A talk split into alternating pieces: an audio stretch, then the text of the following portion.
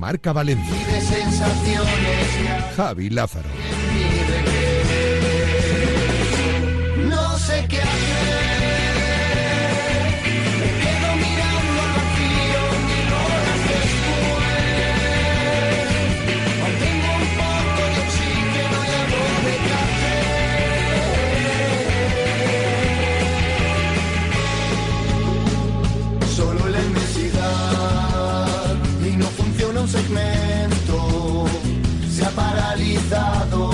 Sensor de movimiento. Intento respirar, se ahoga en vano mi esfuerzo. El frío aumenta y se congela mis recuerdos. No sé qué hacer.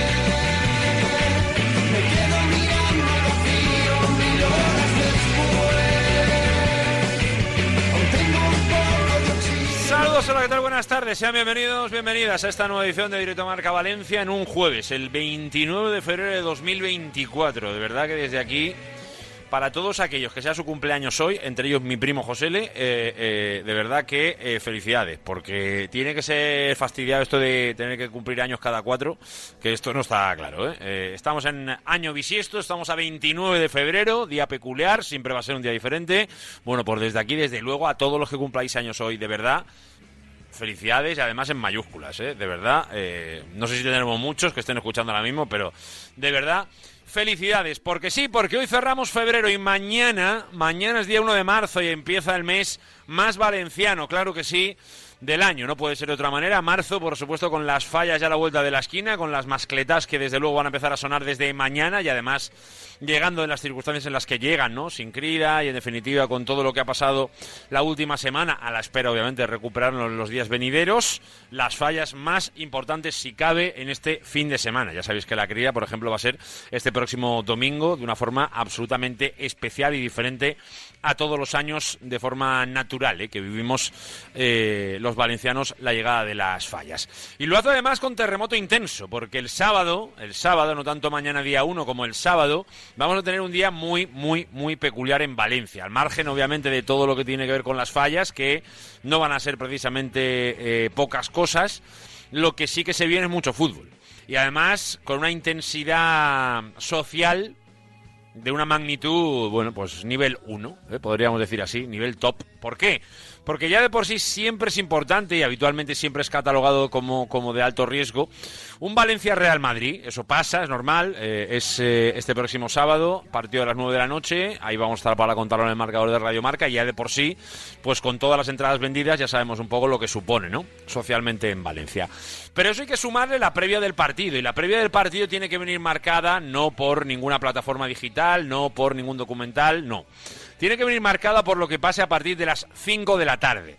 Y a las 5 de la tarde el partido, que juega el valencianismo, arranca cerquita de la plaza del ayuntamiento, en la calle de las Barcas. En la calle de las Barcas ya lo sabéis que está, eh, bueno, de forma frontal, eh, directamente el inicio de la calle, prácticamente al edificio del ayuntamiento, ¿no? Bueno, pues en la parte de enfrente, ahí es donde va a arrancar un poco esa marcha que va a llevar a todo ese valencianismo que se va a juntar en pro, por supuesto, de la salvación del Valencia, hasta el campo de Mestalla, hasta los alrededores del partido que luego se va a disputar a las 9 de la noche, donde en torno a las 7 y 20, 7 y 25, 7 y media, veremos si un poco más tarde quizá, llegará el Valencia Club de Fútbol con los habituales, y espero que sea de máximo nivel el del sábado, con la el habitual recibimiento eh, que en general suele acompañar al equipo de Baraja cuando se le permite a la gente estar cerca de los suyos.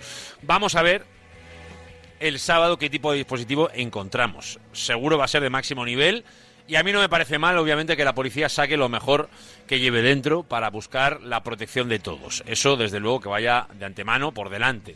En la medida de lo posible, que se permita, que se permita que el equipo sienta el calor de su gente, por favor. Que eso yo creo es algo que a veces, eh, no sé si con exceso de celo o no, eso lo sabrán los profesionales de esto.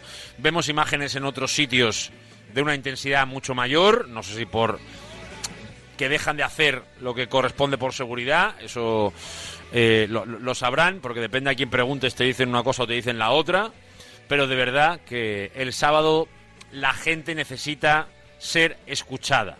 El sábado necesita el valencianismo dejar claro un mensaje público.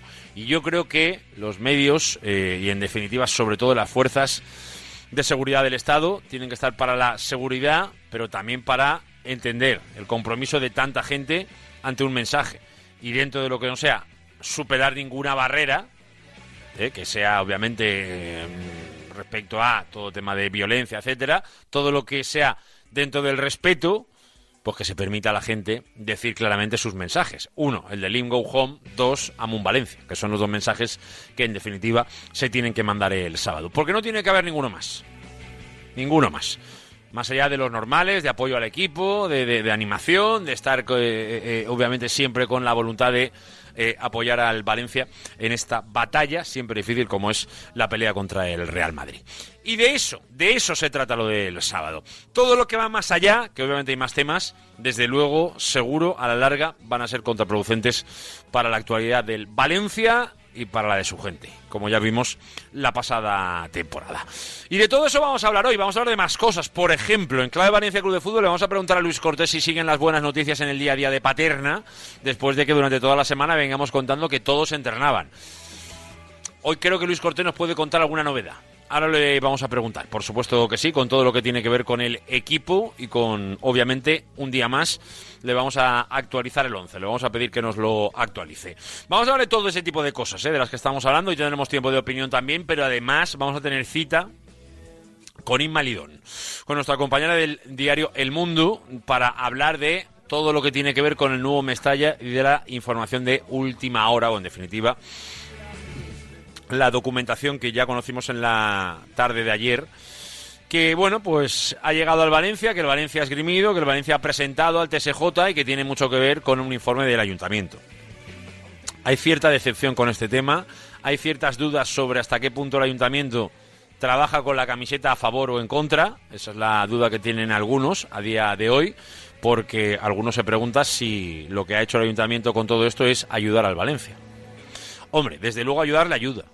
Esa es la verdad, porque ya solo hay que ver eh, eh, la documentación que presenta el Valencia para ver cómo se acoge a los razonamientos del ayuntamiento para intentar demostrar que nunca bajó los brazos con el asunto del nuevo Mestalla.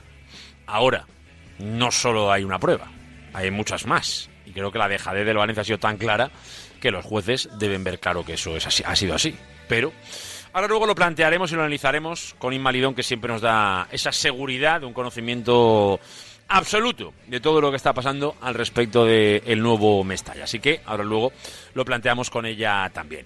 Hay que hablar de Valencia Basket, que juega en Bolonia hoy. Hay que estar pendientes de lo que dice Felipe Miñambres en esa rueda de prensa que está llevando a cabo ahora mismo. ¿eh? Así que vamos a ver un poco esa primera comparecencia del nuevo entrenador del Levante Unión Deportiva, pendiente de todo lo que tiene que ver con el resto del deporte valenciano. Lo hacemos siempre, desde el principio y hasta el final, desde la una y hasta las tres. Además, hoy es jueves y tenemos espacio Aramón. ¿Qué quiere decir eso? Bueno, pues que hoy te vamos a hablar y mucho de nieve, que además cada vez tenemos más y cada vez se puede esquiar mejor. Esa es la verdad, así que ya te digo que te vayas apuntando que viene el mes bueno para esquiar.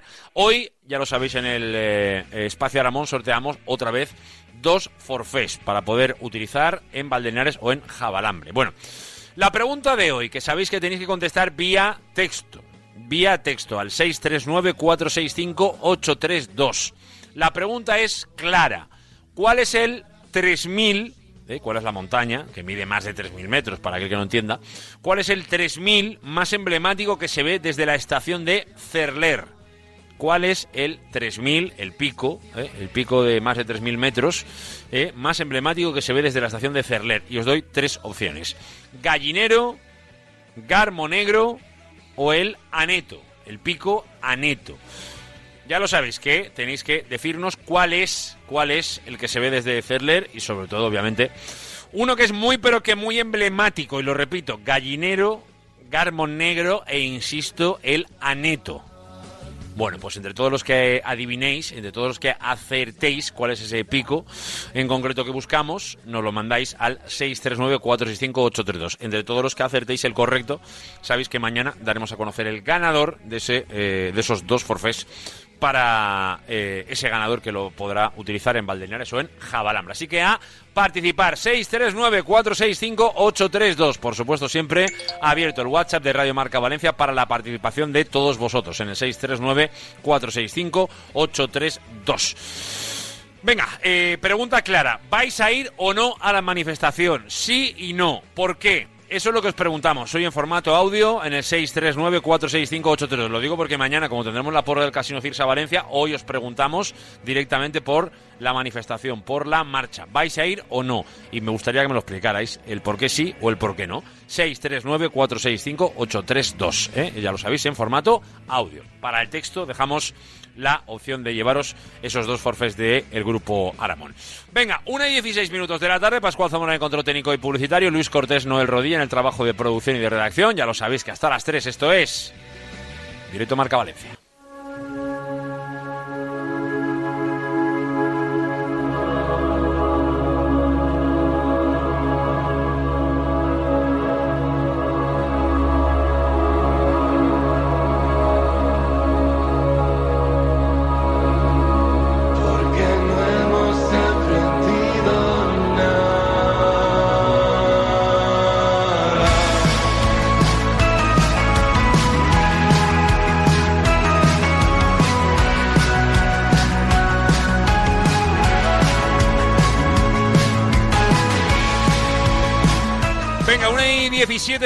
La tarde. En nada estamos en Paterna, pero antes, venga, vamos a conectarnos directamente a esas, eh, a esas ruedas de prensa de, de Felipe Miñambres, que ha Eso empezado hace clarísimo. 17 minutos, con lo cual debe estar a punto de acabar. A ver, vamos a escuchar a- a- alguna declaración al respecto.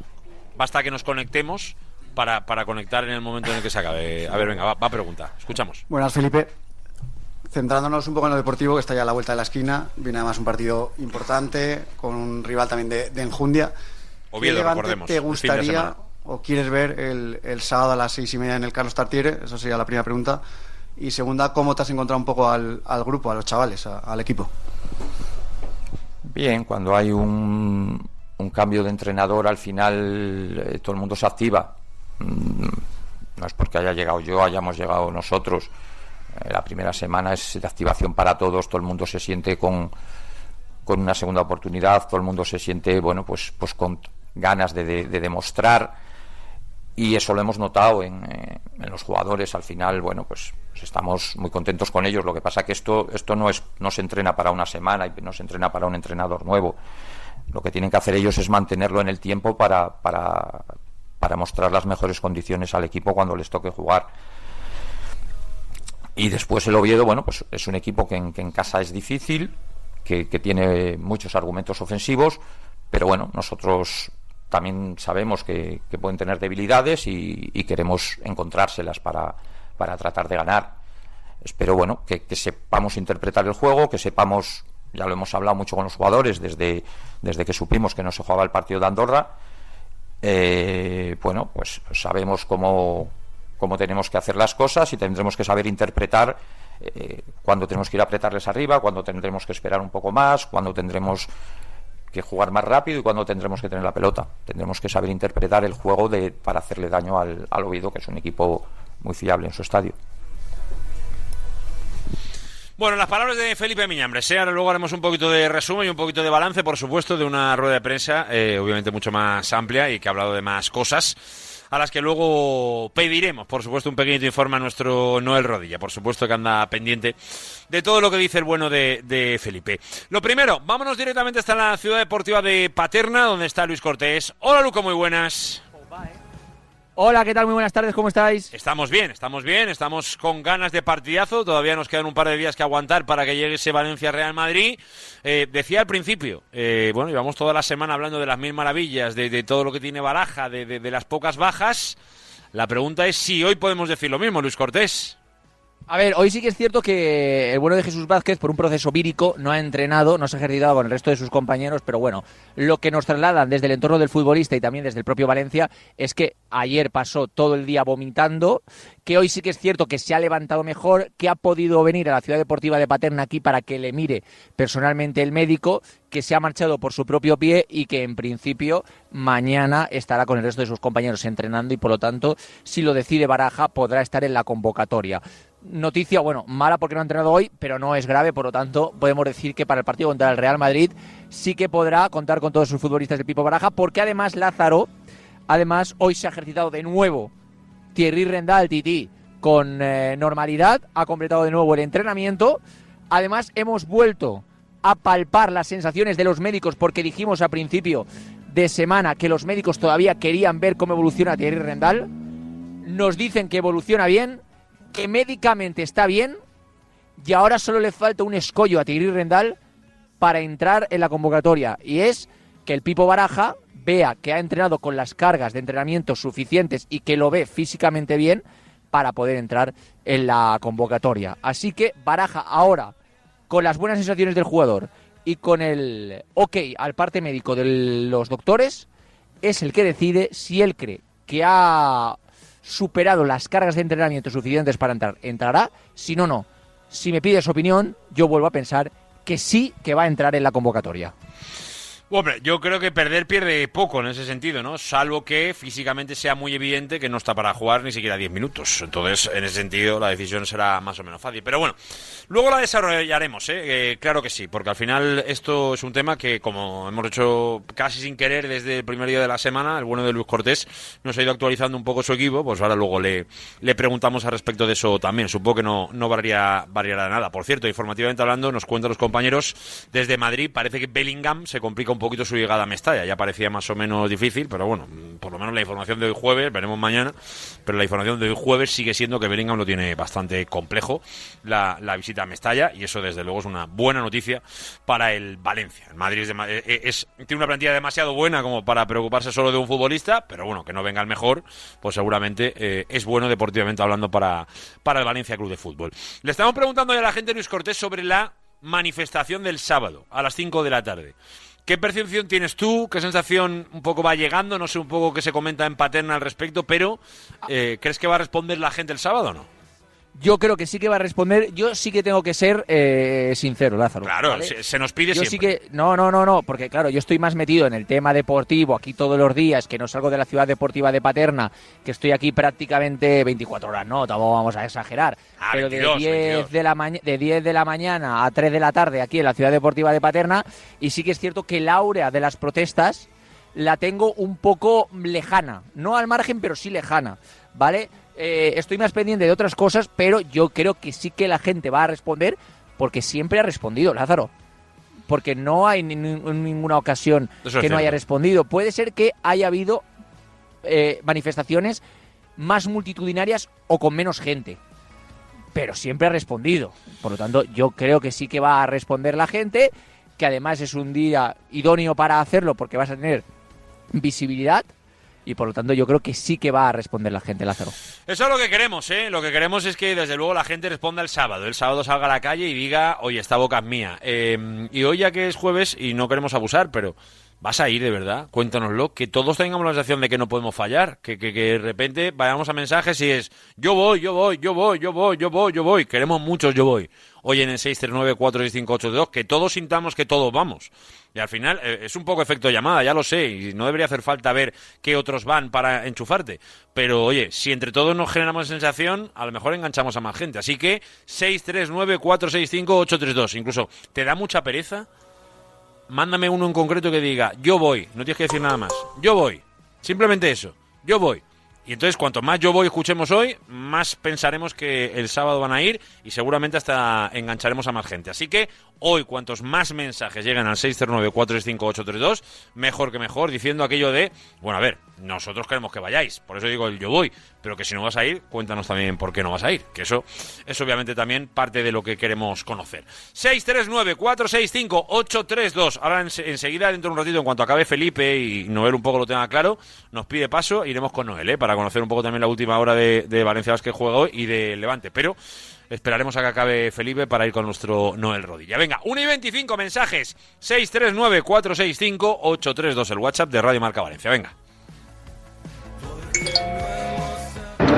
Buenas tardes, Javi. Ricardo de los Ríos. A ver, Ricardo, ¿qué? Soy del Levante, no soy del Valencia. Lo sé, lo pero sé. a todos estos madridistas que eh, llamaron ayer, Sí. decirles que lo que los que tienen que ocultar algo son ellos. El Valencia no tiene que ocultar nada. Si hay un señor que es un provocador, la gente es normal que le diga. Y que se apañen en su casa y que dejen a los demás hacer lo que les dé la gana. Buenas tardes, Radio Marca. Muy buenas pues, tardes. Pues sí que estaremos allí. Es un plan perfecto, mascleta. Claro Espero que ver sí. muchas bufandas del Valencia y carteles de Lingo Home en la, en la mascleta, o sea, con la camiseta del club. Eh, una cervecita por ahí y a la manifestación. Nosotros iremos mi mujer, eh, mi, mi bebé de un año y, y yo. Ahí ¿Y por qué? Porque es el momento de apretar a los políticos. A Lin le dará igual la manifestación seguramente, pero hay que apretar a los políticos para que no le concedan el estadio. Plan familiar. claro para que Claro venga que sí. Muy bonito ese plan familiar, plan valencianista. Buenos días, Radio Marca. Buen día. Eh, aquí Fran de Alboraya. No A ver, ¿qué voy pasa? a poder ir a la manifestación porque trabajo, tengo servicio. Ah, bueno, entonces Buenos días a todos y a todas. es una pena. Día sí. Radio Marca, Pedro de Pedro, ¿tú Pollo vas de a la ir? Pobla. Mira, Lázaro, a la ¿Vas o no vas? manifestación no podremos ir porque Venga, al partido sí, pero justo justo coincide con la cabalgata de la falla, que ya estamos Ah, metidos ahí en el tema que la falla, la falla, pero que también. animo a todo el mundo a que vaya, que se nos oiga y que toda España y todo el mundo sepa que no queremos a esta gente aquí porque solo saben que mentir, mentir y mentir. Así que Lim Go Home. Venga chicos, un saludo. Yo tenía la duda de si las fallas afectarían. Gaby, aquí Emilio de la Yoma Yarga. Emilio, ¿qué pasa, hombre? Pues yo no voy a ir a la manifestación. A ver. Porque para ir a hacer el tonto, Ah, mira, me quedo en mi casa. Porque solucionar no se va a solucionar nada, ni manifestación ni niños muertos. Ah, pero tonto tampoco es Este hacer, ¿eh? tío, el Peter Lin este, no se va a ir del Valencia hasta que no baje el equipo a segunda y le deje de dar dinerito. Así que para perder el tiempo, a la cola del paro. Venga, un abrazo, fenómeno. Emilio, eh, me encanta tu, tu, tu, mm, ¿cómo decir? El flow, el flow, el flow. De verdad que sí. Pero me, me sabe un poco mal, y yo no, no es cuestión aquí tampoco de corregir a nadie, ni pero no me gusta el decir que ir a la manifestación de sábado es ir a hacer el tonto. Creo que la literal- literalidad eh, eh, no, no, no define bien lo que de verdad se hace. Eh, podrá tener más o menos consecuencias y eso cada uno lo, juzgará como quiera. Yo creo que a los, a los políticos esto de verdad les molesta. Creo que a los políticos esto sí que les afecta. Estoy más de acuerdo con el primer oyente que hablaba de eso. Pero desde luego no es hacer el tonto. Porque además, por la experiencia propia, yo puedo asegurar que se convierten en jornadas de auténtico valencianismo. De, de, de, de verdad, de sentir que no estás solo en la batalla. Que la batalla es difícil, lo sabemos antes de ir. Emilio, de verdad que sí, ¿eh? Ya lo sabemos, la dificultad, es un tío que vive muy lejos, que tiene mucho poder en el club, que lo sabemos todo, ¿eh? Pero la realidad, la realidad es que ir y ver que no eres el único que te sientes así, eso ayuda. Eso para empezar. Y luego además, si lo conviertes en una jornada de valencianismo, ayuda más todavía. Que es, oye, seremos 200 o 2000 o 20.000. Eso lo veremos el sábado eh, cuando vayamos. Lo que sí que tengo claro es que los que vayan van a ir con ganas de, de decirle al de al lado. Lim Go Home y a la vez va a decir Amun Valencia. Y los dos mensajes son igual de buenos. Porque la Amun Valencia debe seguir y el que crea en el, en el Lim Go Home, que creo que somos muchos, pues también. Y ya te digo que se pasa un rato animado. De verdad que sí. No pasa nada por socializar de vez en cuando, que a veces nos metemos en casa y no... Hay que ir a la calle de vez en cuando, y socializar y estar con la gente como tú, que es del Valencia, y, ver niños, y ver gente mayor, y ver jubilados, y ver familias enteras, y... Eso son las marchas. Y de verdad que no es hacer el tonto, Emilio. Te lo prometo que será otra cosa. Será más práctico, menos, ahí podemos debatir. Pero no es hacer el tonto. Desde luego que no es hacer el tonto. Así que eh, desde aquí animamos a que la gente vaya porque pensamos que no es hacer el tonto. Y sé que Emilio no lo decía con él seguramente, o intuyo, no lo sé, pero lo intuyo. Tampoco buscaba llegar tan profundo. Pero, pero creo que es un buen matiz y me, apetecía hacerlo. Venga, 1 y 29, escuchamos al resto, ¿eh? seguimos dentro de un ratito más. 639-465-832. ¿Vas a ir o no a la manifestación de sábado? Cuéntamelo, cuéntamelo, que mañana ya sabéis que tendremos la petición del resultado del partido y todo esto, así que mejor si me hablas hoy de la manifestación. Ya lo sabéis, en el 639-465-832. Venga, pausita, que tenemos que contaros muchas más cosas del Valencia. Venga. ¿Conoces IMSKE? Es un hospital especializado en traumatología, rehabilitación, fisioterapia y medicina deportiva, muy cerca de la ciudad de las artes y las ciencias. Ah, y trabajamos con las principales aseguradoras médicas. Visita nuestra web imske.com y consulta nuestras coberturas. Hospital Rivera Imske. Nos movemos contigo. Marcador europeo. Fútbol y no solo fútbol. Radio Marca, hoy la radio del deporte y la radio de la actualidad con ese incendio que está devorando dos edificios en Valencia. Cerca también Diego Picó, está Javi Lázaro, luego Cortés, todo el despliegue de Radio Marca en Valencia. Es una imagen, eh, desde luego, que no olvidaremos nunca. De vez en cuando viene una ráfaga de viento y explota un balcón. Sí, sí, sí, exacto, exacto. Veo a la chica y ya está, ya la, acaba ya el chico también. Sí. Está viendo en este momento cómo las dos personas acaban saliendo y abandonando el edificio y lo hacen con vida, junto a un bombero que desde luego recordarán para toda su vida. Que bueno, pues que vuelva la calma lo más pronto posible a ese barrio de Valencia. Siempre información. Marcador europeo. Deja el fuego encendido que está calando el frío en las personas buenas que conocimos. No todo está perdido, ser el mejor abrigo y no saldré ahí afuera si no es contigo. Estás escuchando Directo Marca Valencia con Javi Lázaro.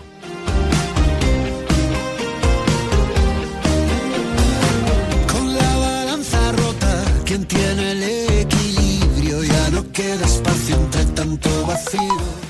Buenas tardes, Radio Marca, aquí Paco de Torrent. Pues yo sí que iré a, la manifestación Muy porque, a pesar de que tengo puntos discrepantes, sobre todo cuando fue la venta, pienso que parte es culpa de la afición. Sí, sí, estoy de acuerdo. Hay que ir, hay que tirar a Peter Lim porque más malo no se puede ser. Y entiendo que hay que ir y por eso iré yo y mi mujer. Un saludo. Gracias, amigo. Venga, más. Buenos días, Radio Marca. Lázaro, ¿Qué no pasó? sabía que habías cambiado de profesión. Así, ahora que soy- Ahora eres ministro de Defensa. No me digas. La batalla entre el Valencia y el Real Madrid. Ah, bueno, por Muy bien, tú calmando los ánimos. Lo que toca. Bueno, sí, Muy bien, madre. compañero. Sombrerazo, sombrerazo. Pido perdón si alguien ha molestado, ¿eh? Lo de la batalla. Buenos días, chicos. Aquí Vicente de la Liana. ¿Qué pasa, Vicente? Por supuesto que yo también voy. Y toda mi familia también va. Ahí Gracias, estaremos Vicente. todos, donde hay que estar todos los valencianistas. Diga sí, Vicente. Gracias por participar. Lázaro, Iván. A ver, Iván. Yo, mi pena que esté a esta no puedo ir. Ya lo sé, estás lejos. Por problemas técnicos, ¿sabéis? Pero bueno, creo que son Uy, uy, uy, uy, pasan. qué mal se oye eso. Ah, ah, fuera, fuera. Siguiente. Javi, Luco, Què passó? jo sí que vaig, i això que tinc cabalgata en la falla, però el meu equip és lo primer. Se puede hacer de todo, es verdad que las tardes son largas, ¿eh? Pues un ratito, a lo mejor irte a la falla, luego volver a Mestalla o al revés, o empezar un poco más tarde, pero luego te unes. Bueno, opciones de todos los tipos, ya lo sabéis que podéis participar siempre, siempre, siempre y para lo que queráis, incluso para las críticas, ¿eh? Lo de la batalla. Puede que a alguien no le sienta mal esos términos a veces bélicos que utilizamos en la información deportiva. Es verdad que está dicho y redicho. Es verdad que a lo mejor le, le- le- intentamos poner más pasión de la que a veces deberíamos. Los términos un poco bélicos es verdad que a veces pueden sonar regular, pero creo que siempre se debe entender con sentido deportivo. Y si a veces alguno lo malinterpreta, pues, pues ya pedimos perdón de antemano, pero Obviamente ese tipo de lapsus nos van a seguir pasando porque llevamos demasiados años hablando de esto, pero bueno, está bien puntualizarlo de vez en cuando. Venga, 639-465-832. ¿Vas o no vas el sábado a la manifestación? Cuéntamelo, que lo quiero escuchar. 639-465-832. Dale, Pepu.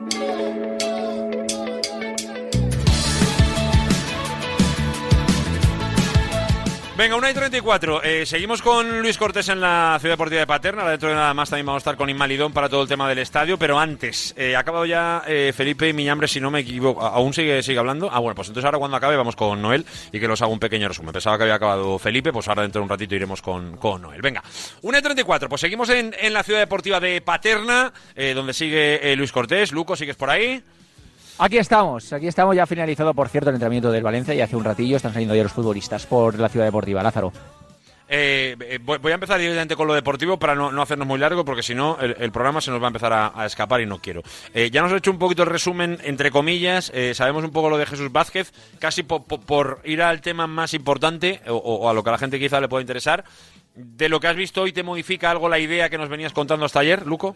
Nada, absolutamente nada. Es decir, eh, hoy Baraja no ha vuelto a probar en este caso eh, un once tipo, no ha vuelto a probar con eh, este sería mi equipo titular para el Real Madrid. Esconde muy bien sus cartas. Yo creo que es una de los entrenadores que yo llevo viendo mientras soy periodista, que tampoco son muchos años, ¿vale? Pero de los entrenadores que yo he visto, hay entrenadores como por ejemplo, por ejemplo Lucas Alcaraz, esto ya lo he explicado alguna vez. Lucas Alcaraz, que sí que es cierto que especificaba mucho cuál era su once. O sea, tú el, el- miércoles, el martes, tú ya sabías con qué once iba a jugar Lucas Alcaraz. Y claro, los futbolistas, los que no iban a jugar, se sentían sparrings del equipo titular. Baraja no hace eso. Baraja los mezcla, los pone en distintas parejas. Eh, sí que es cierto que ensaya distintas situaciones de partido, pero con jugadores mezclados. Hoy el entrenamiento ha sido más táctico que el de ayer. El de ayer fue más físico. Y sobre todo hoy de nuevo, eh, Lázaro, que es una cosa en la que ha incidido el Pipo Baraja durante toda la semana, de nuevo ha estado muy encima de la defensa. Hoy, por ejemplo, ha utilizado parejas de dos futbolistas intercambiadas entre ellos durante varios ejercicios que intentaban parar el ataque de otro equipo que atacaba en superioridad numérica. Es decir, te lo explico con nombres. Por ejemplo, una pareja que he visto que actuaba, ¿vale? Era la de Gallá y Thierry Rendal. Y Thierry Rendal, que han sido una pareja real del entrenamiento de hoy, salían a defender y mientras tanto les atacaban Sergi Canós, Yaremchuk y Diego López. Y Amalá por detrás del punto también estaba. Cuatro jugadores. Y lo que intentaba el Pipo Baraja con sus ensayos es que esos dos futbolistas, Gallati y Rendal, intentaran parar una contra del equipo rival con superioridad numérica. Ha sido uno de los ejercicios más largos, más extensos que ha hecho el Pipo Baraja hoy en el entrenamiento. Obviamente no podemos sacar de cara a un once tipo ningún tipo de conclusión porque ha mezclado a todos los futbolistas. El Pipo Baraja, hemos visto pues parejas como la de Gallati y Rendal, hemos visto la de Mosquera Yarek, luego Yarek ha actuado con Diacabí, en muchas ocasiones también estaba cerrando, actuando de central en esos ejercicios, por ejemplo, Pepelu, por si hay alguna situación del partido donde Pepelu se tenga que quedar que- cerrando en una contra del Real Madrid, hoy ha sido en este caso eh, la- el ejercicio más clave, más extenso, en, que, en el que más ha incidido el Pipo Baraja en el día de hoy. Esas contras con superioridad numérica y parejas de defensores, no solo de centrales, sino de defensores en general, intentando pararlas. Bueno, al final son prácticas, son, son situaciones eh, en las que se trabajan, eh, bueno, pues a veces para coger comodidad ah, con la pareja de baile que te toca, a veces para un poco tener la capacidad para, oye, eh, eh, no depender demasiado de con quién estés en cada momento. Bueno, al final son cuestiones casi, casi más de cada miércoles y del curso de entrenador que tenemos en este programa, ¿no? Y cuestiones un poco de trabajo interno de aquellos que diseñan eh, el día a día, pero es verdad que como cuenta Luco y un poco como resumen, es verdad, cada entrenador tiene sus fórmulas, tiene sus, sus selecciones y en base a eso cree que hace crecer lo máximo posible a su equipo, ¿no? Por lo menos es un poco la forma de, de hacer crecer a los, a los equipos. Bueno, pues po- po- por, ahí van un poco los tiros. Pero bueno, que, que más allá de, de lo que hemos visto, como decías, no te modifica demasiado un poco el, el equipo que planteabas ayer. Para mí no, para mí no. Yo creo que ese va a ser el equipo. Yo creo que va a jugar eh, Mamardasvili en portería, con Fulqué y con Gallá en los laterales, con Diacabí y Mosquera en el centro de la zaga, con Hugo Guillamón y Pepelu en el centro del campo, con Diego López y Sergi Canos en las bandas y en punta Yarenchuk y Hugo Duro. La única modificación que yo veo posible es en este caso que entre Fran Pérez por Yarenchuk, que Diego López se quede por detrás de Hugo Duro y Fran Pérez en banda derecha. Pero yo pienso que va a jugar el primer equipo que he dicho. No por probaturas, porque repito, insisto, no da ninguna pista el Pipo Baraja. Por cierto, se marcha ya Thierry Rendal. Ahora especificaremos un poquito más sobre Thierry Rendal de la Ciudad Deportiva de Paterna. Pero yo creo que ese por seguimiento, por continuidad, etcétera, etcétera, yo creo que, ese va a ser el, el equipo que va a poner. Vamos a ver, de momento es verdad que, que tiene pinta un poco de que por ahí por ahí pueden ir los tiros también, pero pero bueno, yo creo que al final cuando más futbolistas se van acumulando, pues a veces te genera un poco más la duda, ¿no? De, de- de- de si de verdad, de verdad, con todo lo que tiene, pues se va a mantener en el 4-4-2, si al final mete el enganche por detrás, si al final le genera algo de duda al ser el Madrid, que yo creo que eso es importante también. Bueno, pues oye, ahí está Luis Cortés en Paterna para darnos su opinión o su visión, ¿eh? y evidentemente en una semana como esta, de forma casi más, más importante. Así que a ver un poquito qué pasa. Eh, del resto de situaciones decías de Thierry que querías ampliar, eh, eh, pues es buen momento ahora para, para ampliar. Sí, acaba de abandonar la ciudad deportiva de Paterna, el bueno de Thierry Rendal en su coche particular. Más que ampliar es refrescar y recordar, porque se acerca el partido y obviamente tenemos que hacerlo. A ver, Thierry, según él, las sensaciones son buenas. Él ha entrenado durante toda la semana con el resto del grupo y ha hecho todos los ejercicios con el resto del grupo. Además, en este caso, que ha completado todo con balón. En lo táctico ha estado, en lo físico ha estado. Thierry ha estado en todo las sensaciones con las que ha terminado Thierry son buenas. Si no en todos los entrenamientos, en la gran mayoría. Y por lo tanto, Thierry, él piensa, el propio Thierry piensa que él está para jugar. Él está para jugar. Él quiere jugar el partido. Ahora, no solo depende de Thierry Rendal, depende de tres fases. Una es el doctor, los doctores querían esperar hasta final de semana, querían esperar hasta final de semana, los doctores a día de hoy piensan que médicamente, médicamente está bien para jugar, que médicamente ellos dan el ok, que juegue, pero ahora queda la otra pata de la mesa, que es la de Pipo Baraja. Pipo Baraja lo tiene que ver, que ha completado todas las cargas de trabajo a nivel físico y muscular bien para que entre en la convocatoria.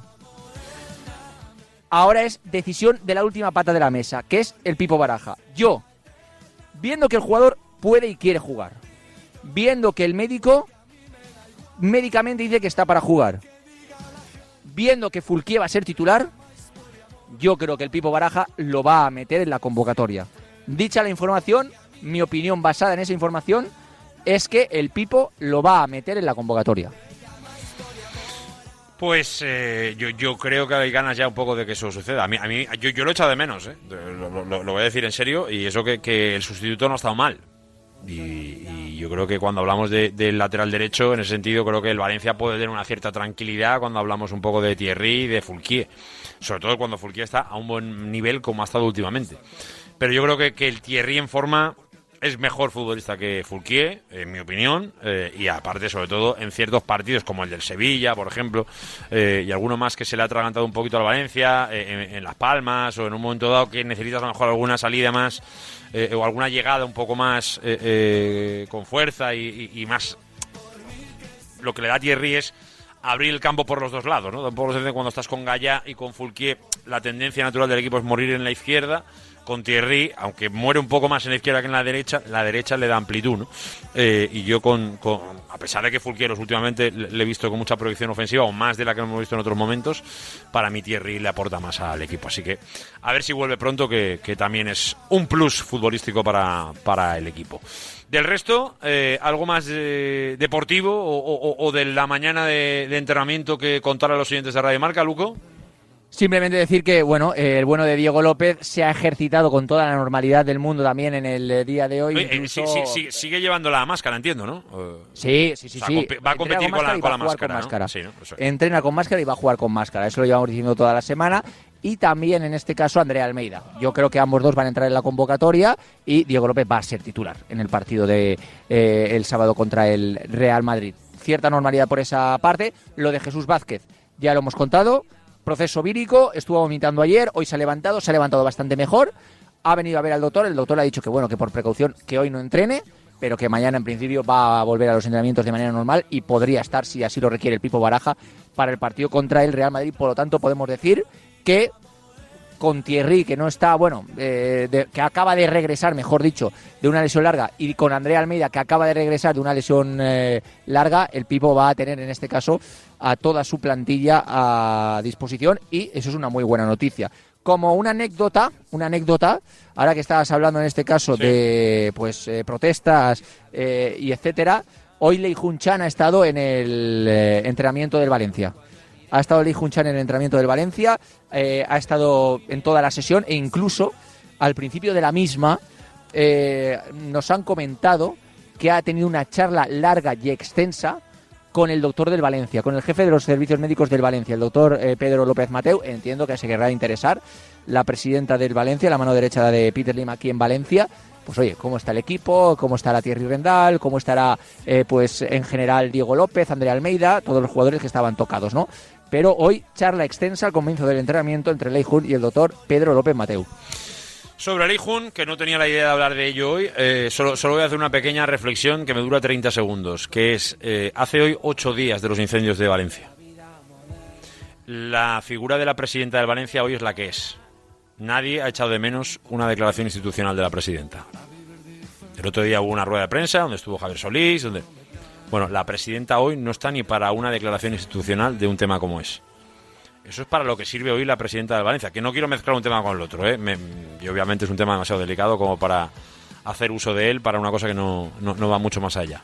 pero quiero, quiero, creo que esto demuestra un poquito la realidad de la presidenta del Valencia de hoy en día.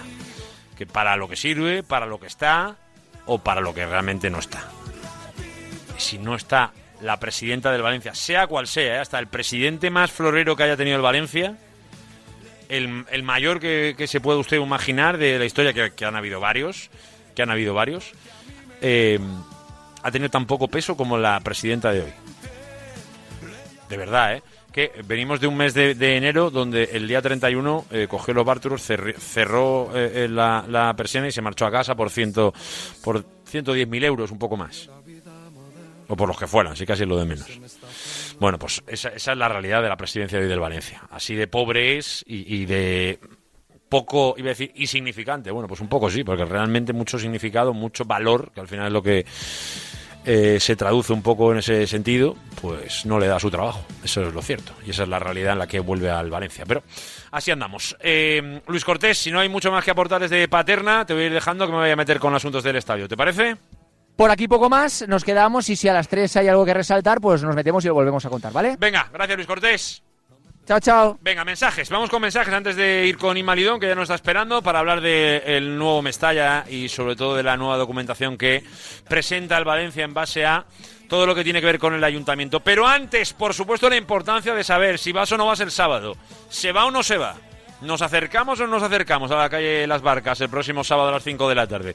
Quiero oírte decírmelo. Si sí o si no, ¿se va o no se va? 639-465-832. La terapia de grupo en Radio Marca Valencia. Para que el sol nos caliente. Buen día, Radio Marca. Néstor de Valencia. ¿Néstor qué? Mira, yo he ido a todas las manifestaciones, Sí. incluida la que hubo en la pandemia, que se hizo desde el coche sin bajar, a todas. Sí.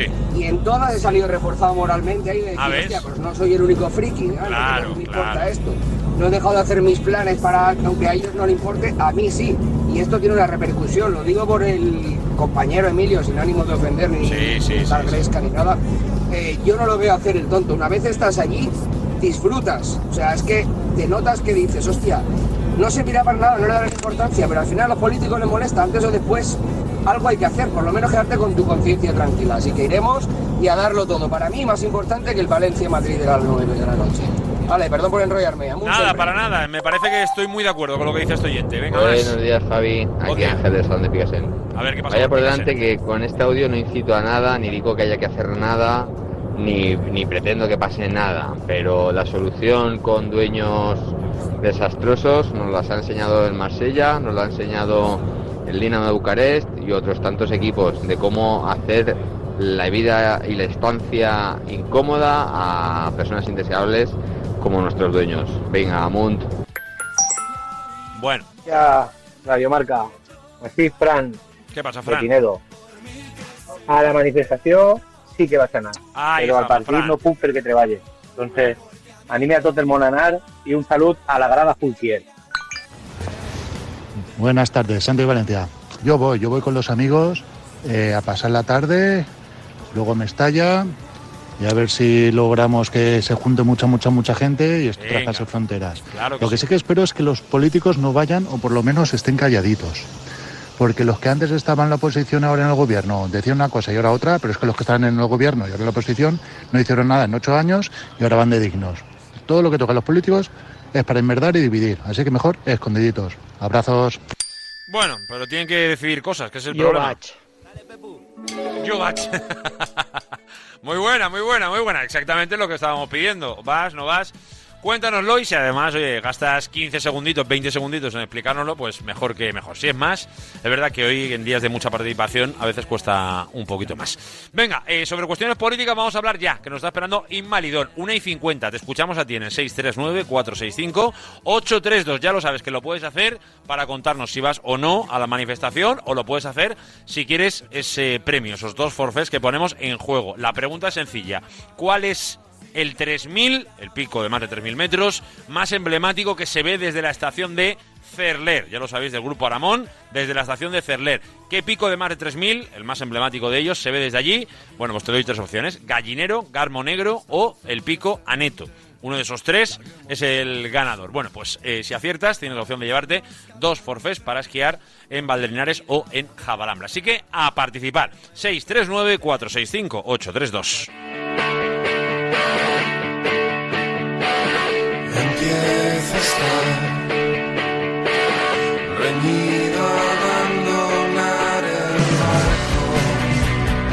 Como decíamos al principio queremos tocar, por supuesto, el eh, tema del nuevo Mestalla y lo hacemos además con nuestra especialista de cabecera, que es otra que Inma Lidón. Hola Inma, muy buenas. Hola, buenas tardes. Oye, lo primero aprovecho que, te, habrán leído los oyentes, eh, volviendo de Sevilla te pillamos después de esa eh, Nations League que ayer- ganaron ayer las chicas, supongo que una experiencia bonita eh, y desde luego no se puede ganar más en menos tiempo, eh, prácticamente en ocho meses eh, eh, levantar un mundial, una Nations League y además dar alguna lección que otra a todo un país, con lo cual yo creo que estas chicas lle- lle- llevan unos últimos meses bastante inspiradas, podríamos decir, ¿eh?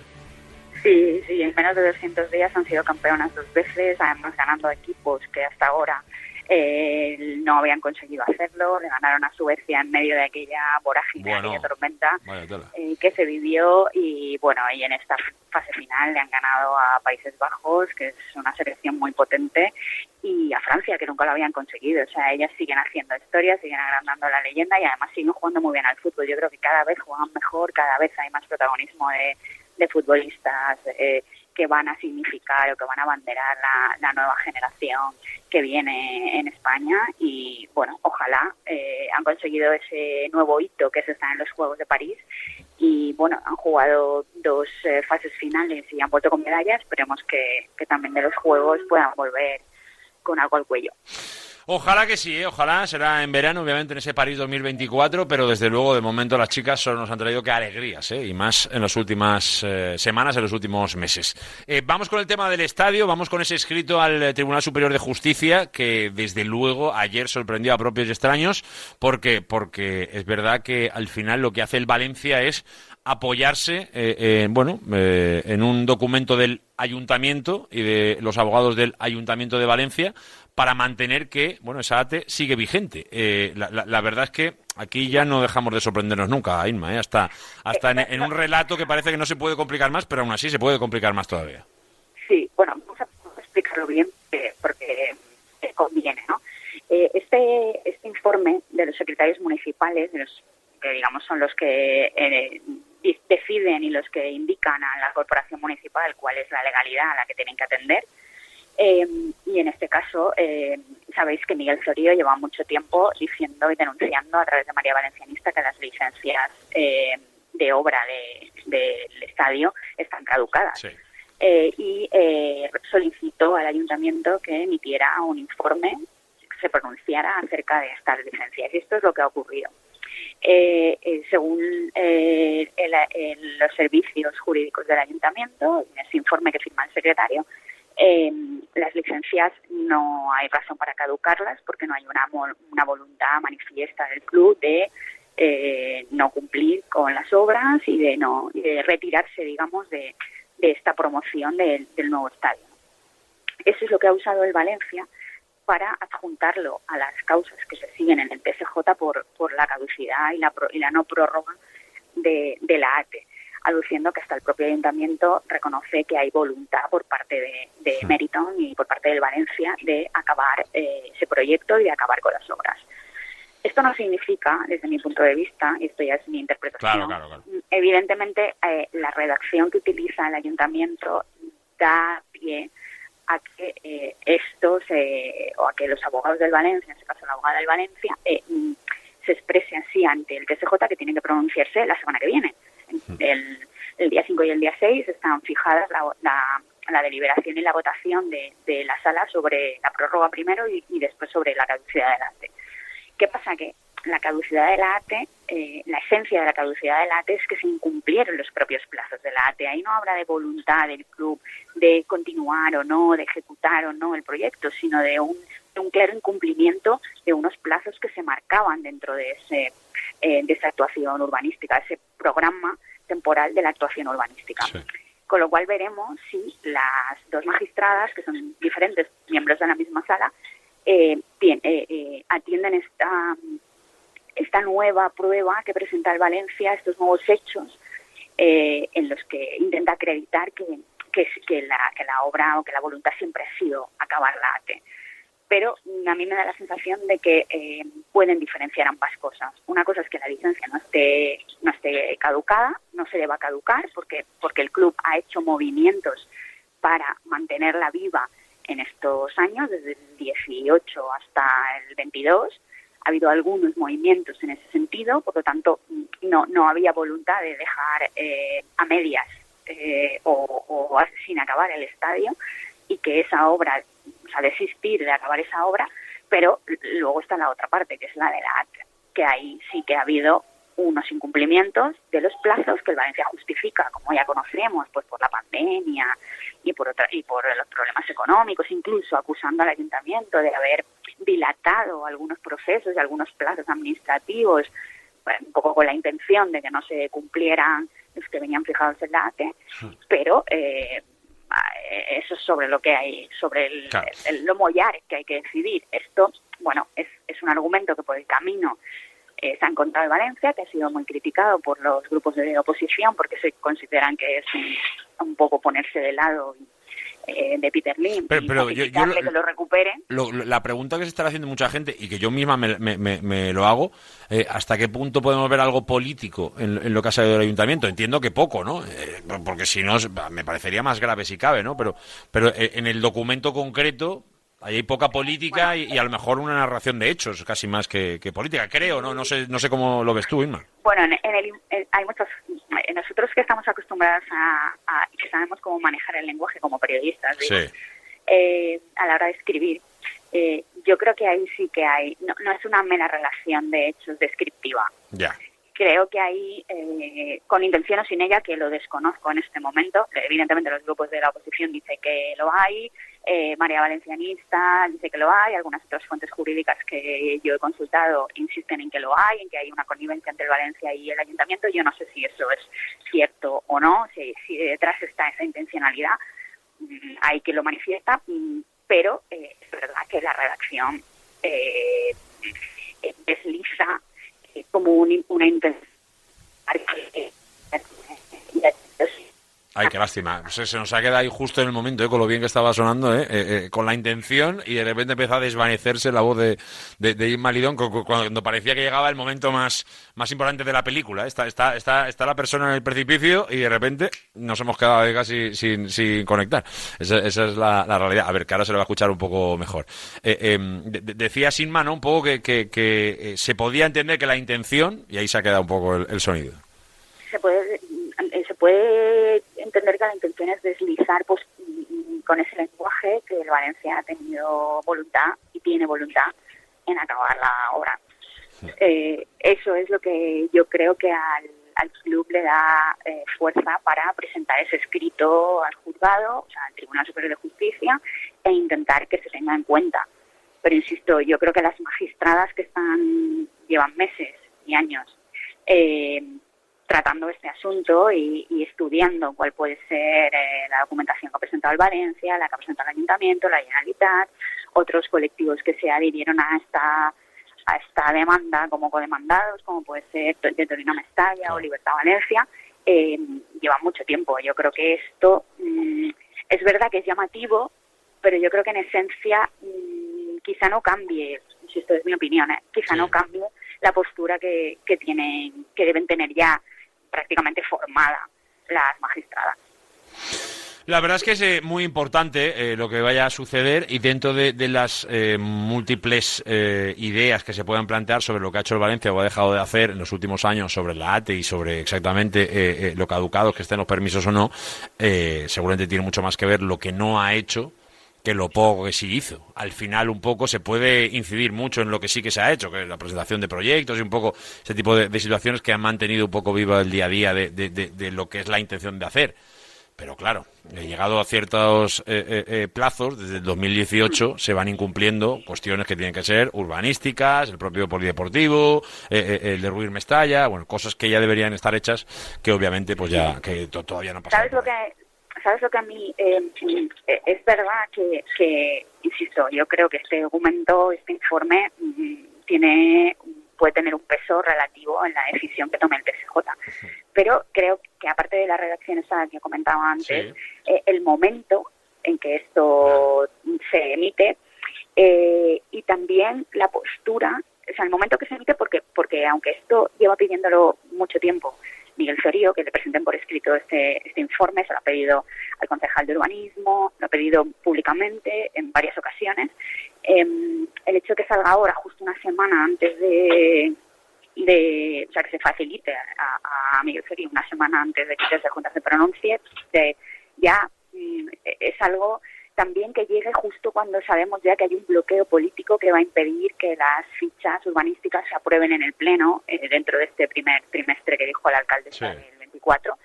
Eh, sabemos que ahí existe un bloqueo porque no hay, porque está el PP solo, ni siquiera Vox le apoya.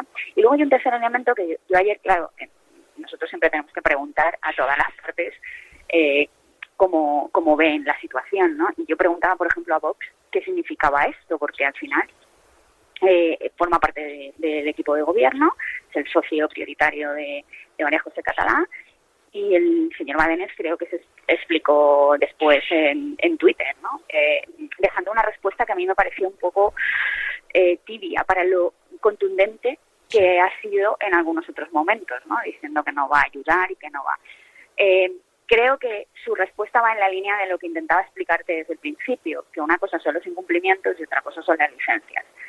Eh, y otra cosa son las fichas urbanísticas. Y creo que mm, hay que explicarlo así porque si no la gente se va a confundir y aquí se tiende a meter todo y revolverlo y parece que, que el ayuntamiento se esté poniendo al lado de Peter Lim para concederle todo, para recuperarla, de que eso puede ocurrir, ¿eh? que puede ocurrir. Pero mm, hay que, eh, yo creo que tener un poco de calma, sentarse, valorar las cosas y en, en menos de una semana vamos a tener eh, una respuesta a cuál es el escenario que nos vamos a encontrar a partir del 7 de marzo.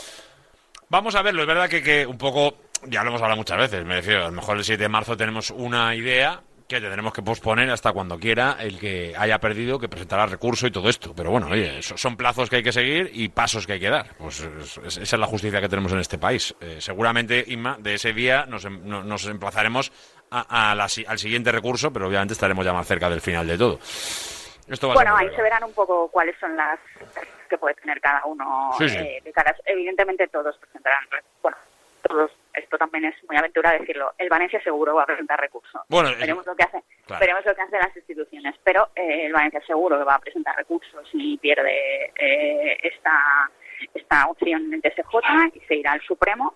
Eh, pero bueno, por en medio sabemos cómo son los plazos. Esto creo que llevamos ya dos años esperando a que el TSJ se pronuncie y haga sus valoraciones. Eh, pueden pasar otros dos años. Por en medio hay muchas cosas que hay que aclarar y hay muchos Uf. asuntos que deberían resolverse primero.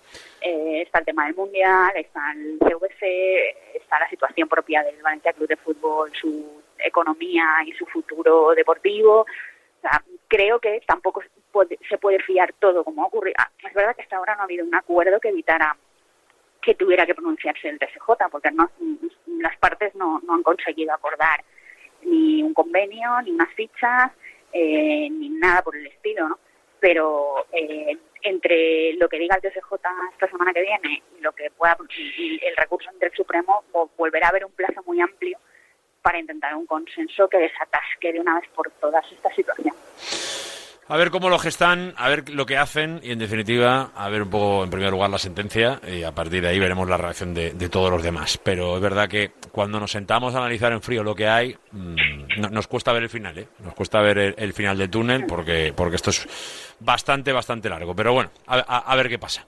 Eh, Inma, te lo agradecemos un montón, ¿eh? Y seguimos pendientes de todo lo que pase en eh, todo lo que tiene que ver con el No Mestalla y, y, bueno, en definitiva eso tiene mucho que ver con el futuro, ¿eh? E incluso hasta co- con, el medio plazo que tenga que ver con quién es el dueño del Valencia Club de Fútbol, que seguramente algo tendrá que ver con todo esto. Pero lo iremos analizando según se vayan dando los hechos. Inma, te mandamos un abrazo muy grande y que vuelvas, eh, eh, bueno, pues, pues, pues en, to- eh, en las mejores condiciones a casa, que, que bien que te lo has ganado. Te mandamos un abrazo grande. Un abrazo, gracias a vosotros. Venga, y antes de, cerrar todo lo que tiene que ver con eh, la cuestión política, escucho al PSPV y escucho al PP, tanto a Sandra Gómez como a Juan Giner, hoy hablando de esta situación. Y vuelvo a insistir, pone a disposición los servicios de este ayuntamiento y, por lo tanto, la defensa del interés general de este ayuntamiento a el interés privado particular del señor Peter Lim. Para nosotros este informe es una canallada, una canallada contra la ciudad de Valencia, una canallada contra el interés general, una canallada contra los intereses, sí, del Valencia Hemos escuchado unas declaraciones de la señora Gómez del Partido Socialista del Ayuntamiento de Valencia que no acabamos de entender y que, y que entendemos preocupantes. No sabemos qué clase de guion para formar no sé qué clase de película ha formado la señora Gómez. Habla la señora Gómez de reuniones secretas. Le pido de manera pública que diga cuáles, cuándo y con quién. Habla la señora Gómez de amenazas. Le pregunto a la señora Gómez que diga a quién van dirigidas esas amenazas. No, si la tensión se, se palpa, ¿eh? se palpa, se vive y esto ya es cuestión eh, casi diaria, ¿eh? pero es verdad que, como planteábamos con Inma, es un poco esto, ¿no? Eh, ¿Se puede entender que hay una cuestión política real dentro de ese informe? ¿Hay una decisión de verdad de partido político o es una cuestión eh, más práctica o, o de simplemente datos? Bueno, pues ya hemos contado un poco la sensación que tenemos al respecto. Ahora, obviamente, cada partido político tira hacia su terreno. A partir de ahí ya eres tú el que debe juzgar. Dos y seis minutos de la tarde. Quiero hablar poco de política y mucho de fútbol en lo que nos viene, porque nos metemos de lleno en el tiempo de la opinión. Venga, vamos.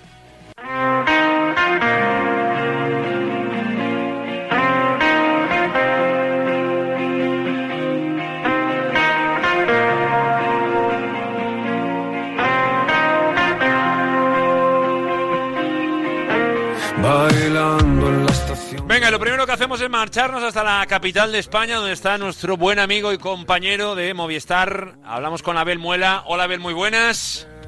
Hola, ¿qué tal? Muy buenas. Eh, desde Madrid la sensación que hay es que estamos más pendientes de Vinicius o del partido, Muela. Un poquito, ¿qué sensación se, se, se está exportando hacia la capital de España?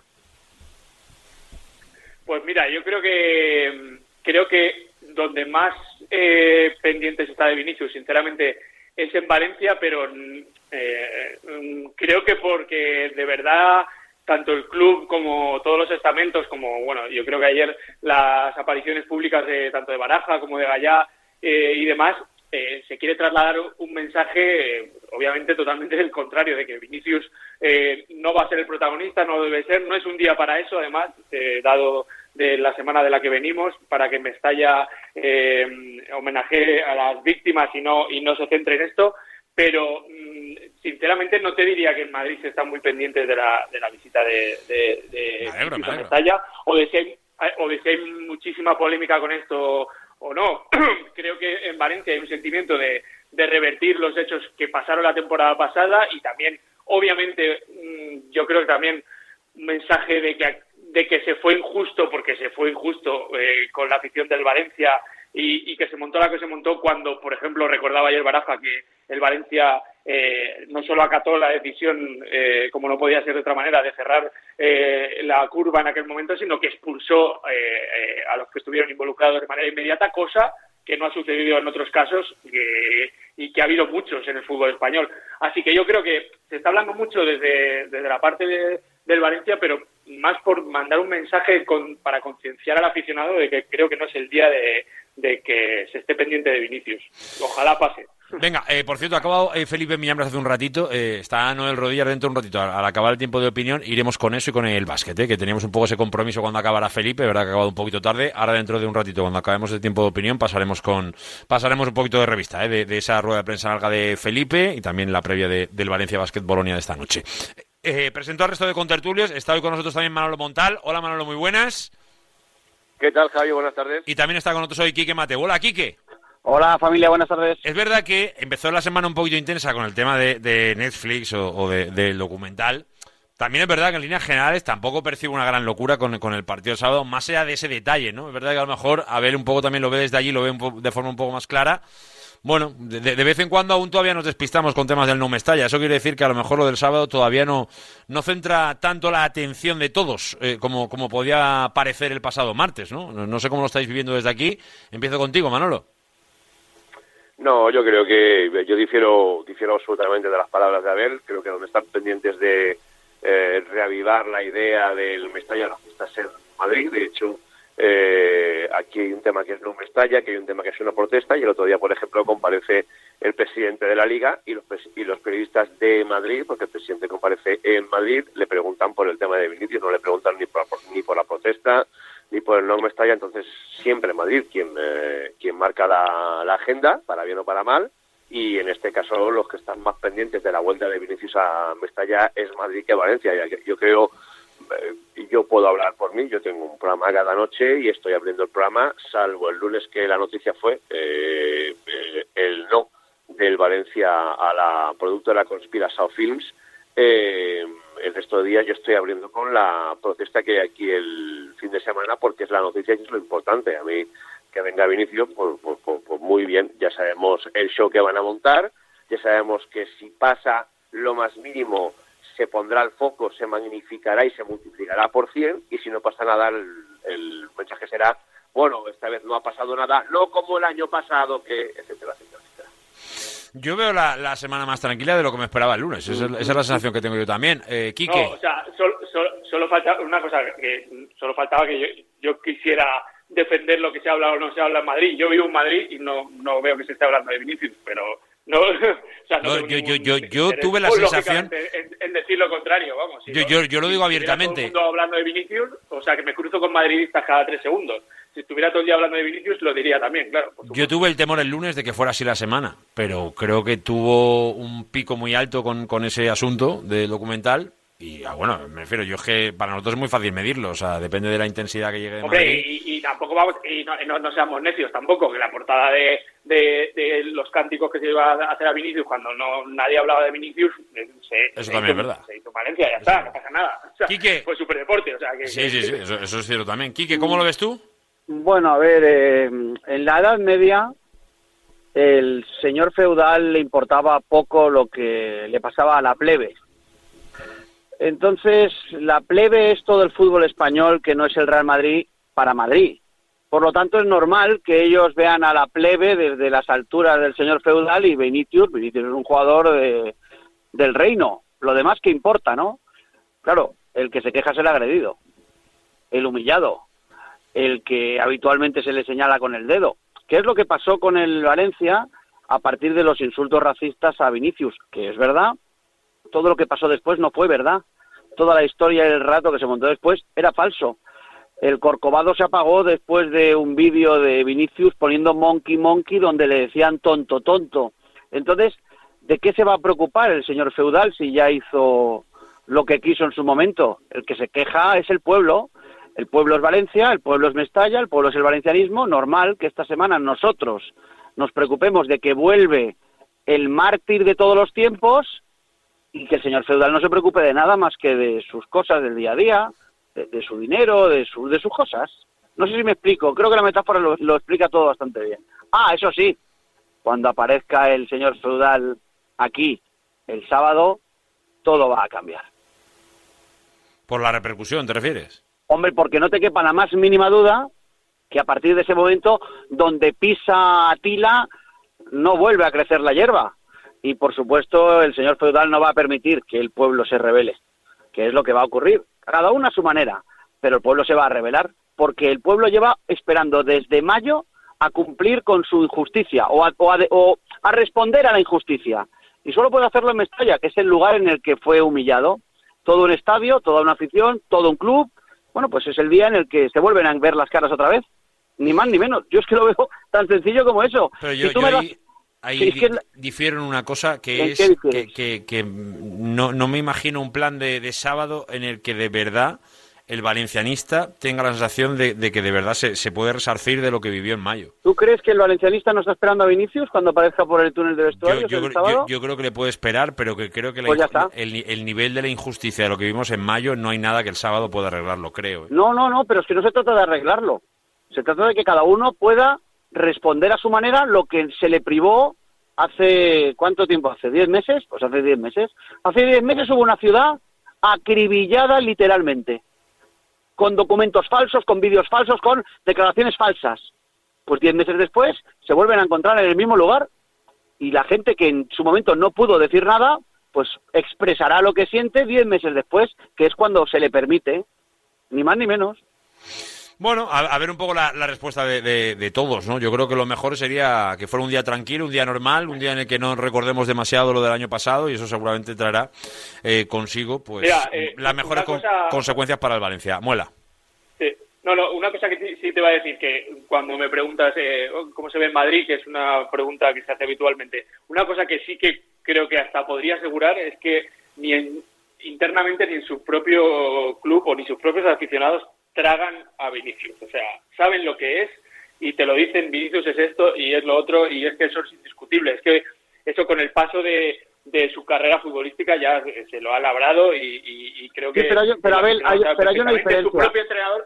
su- no, una cosa, un segundo, no, su propio entrenador le ha tirado las orejas eh, sobre el césped en rueda de prensa, se lo ha dicho por activa, por pasiva, seguro que hay compañeros que mm, no casan ni mucho menos con lo que con lo que con lo que hace Vinicius con lo, con lo cual eh, eh, al final lo único que tendría que hacer eh, Mestalla, lo que pasa es que es imposible y lo hablaba el otro día con Javi también eh, es que el problema del sábado es que tú no puedes controlar a toda la masa pero eh, creo que sí que está en manos del aficionado de a pie que si hay algún comportamiento inadecuado hacia Vinicius se señale al que tiene ese comportamiento. Ah, se hará, se estoy al compañero de butaca. Y si, y si se tiene que hacer se hace porque estamos diciendo y es realmente que lo que sucedió el, el- en mayo en Mestalla eh, de señalar a toda una afición una injusticia, una castigada y fue una campaña brutal y, eh, en la contra la que Valencia no puede luchar porque es verdad que cuando se mueve esa maquinaria es imparable pero claro, realmente hubo tres o cuatro personas que se salieron del tiesto. Entonces, si el sábado se sale alguien del guion, se le señala. Y ya está. Y es lo que tiene que hacer Mestalla. Pasar de Vinicius y si hay un comportamiento inadecuado, señalarlo a quien, te- a quien sea.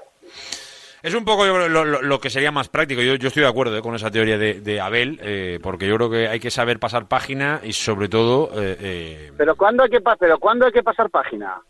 Si te dan una bofetada, ¿pasas página, Lázaro? ¿Tú No, pasas página? no, no, no, ah, pues ya está. que cada no, uno pero- pase pero- página como crea conveniente. Yo lo que no voy a hacer es decirle a la gente lo que tiene que hacer. No, eso no, lo voy a hacer. eso- lo que eso- sí le voy a decir es lo que no se puede hacer.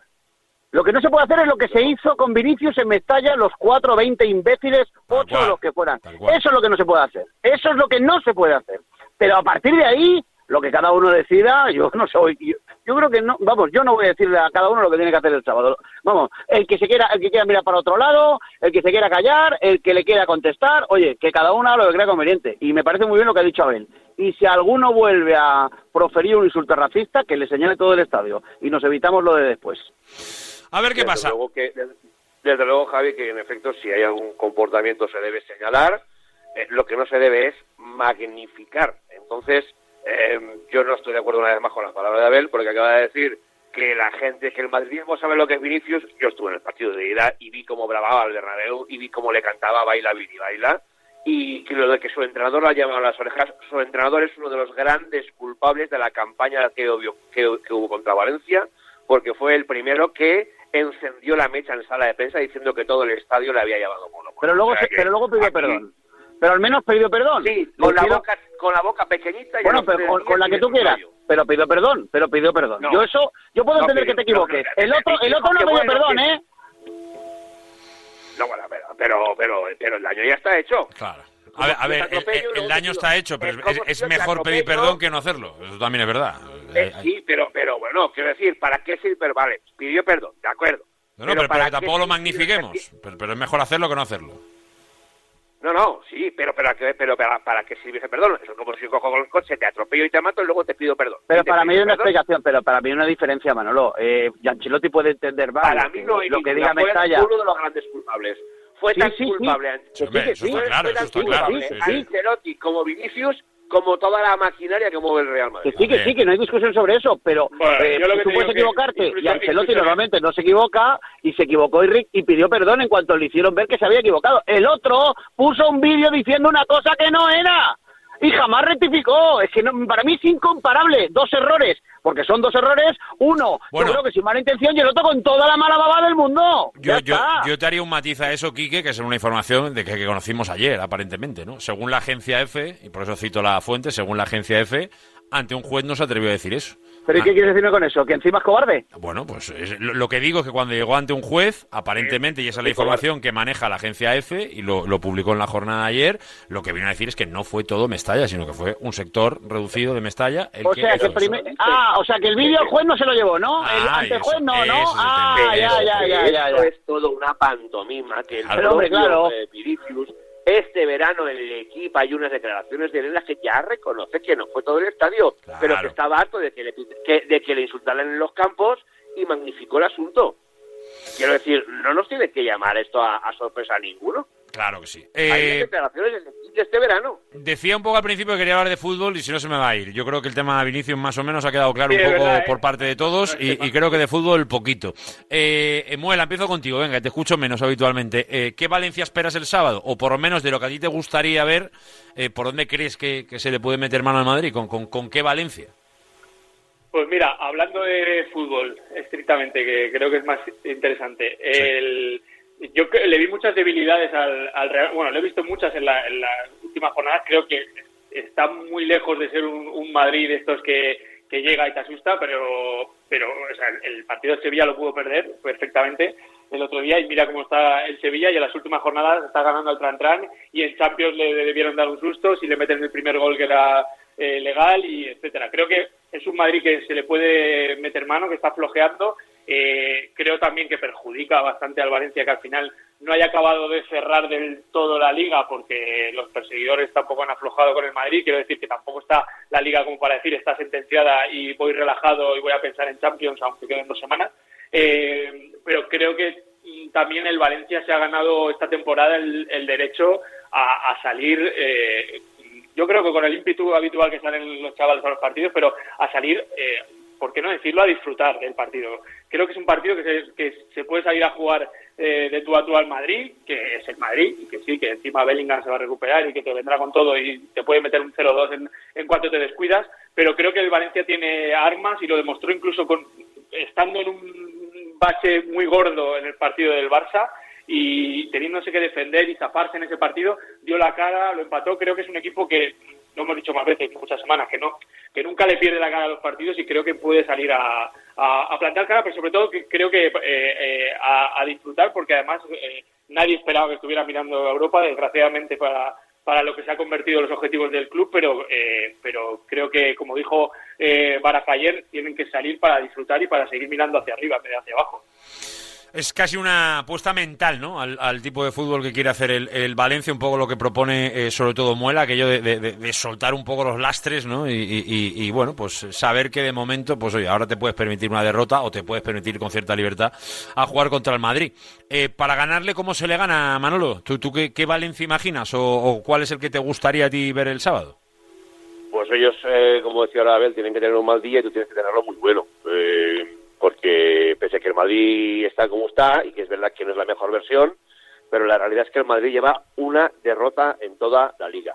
Eh, eso dice mucho. Eh, dice mucho que el Valencia es eh, a un solo gol del Madrid, pero luego del resto de equipos de España con mucha diferencia. El Valencia es el- la mejor defensa como local, solo ha encajado seis goles y tiene siete porterías a cero, lo cual dice mucho del Valencia como local en casa, pero también es verdad que el Madrid, a un solo gol del Barcelona, es el equipo con mejor pegada fuera de casa y que en la mayoría de partidos eh, ha marcado un mínimo de dos goles, quiero decir. En- es evidente que no está en su mejor momento, pero es que lo que tiene arriba, aun- aunque no estés bien, te asesinan cuando te, te descuidas. Yo creo que, bueno, vamos a ver, sobre todo la palabra que lleva, con la que lleva obsesionada, obsesionado Baraja desde que este verano eh, recompuso el equipo, competir, que quería un equipo de competir, vamos a ver un Valencia que compite, ¿hasta dónde competirá?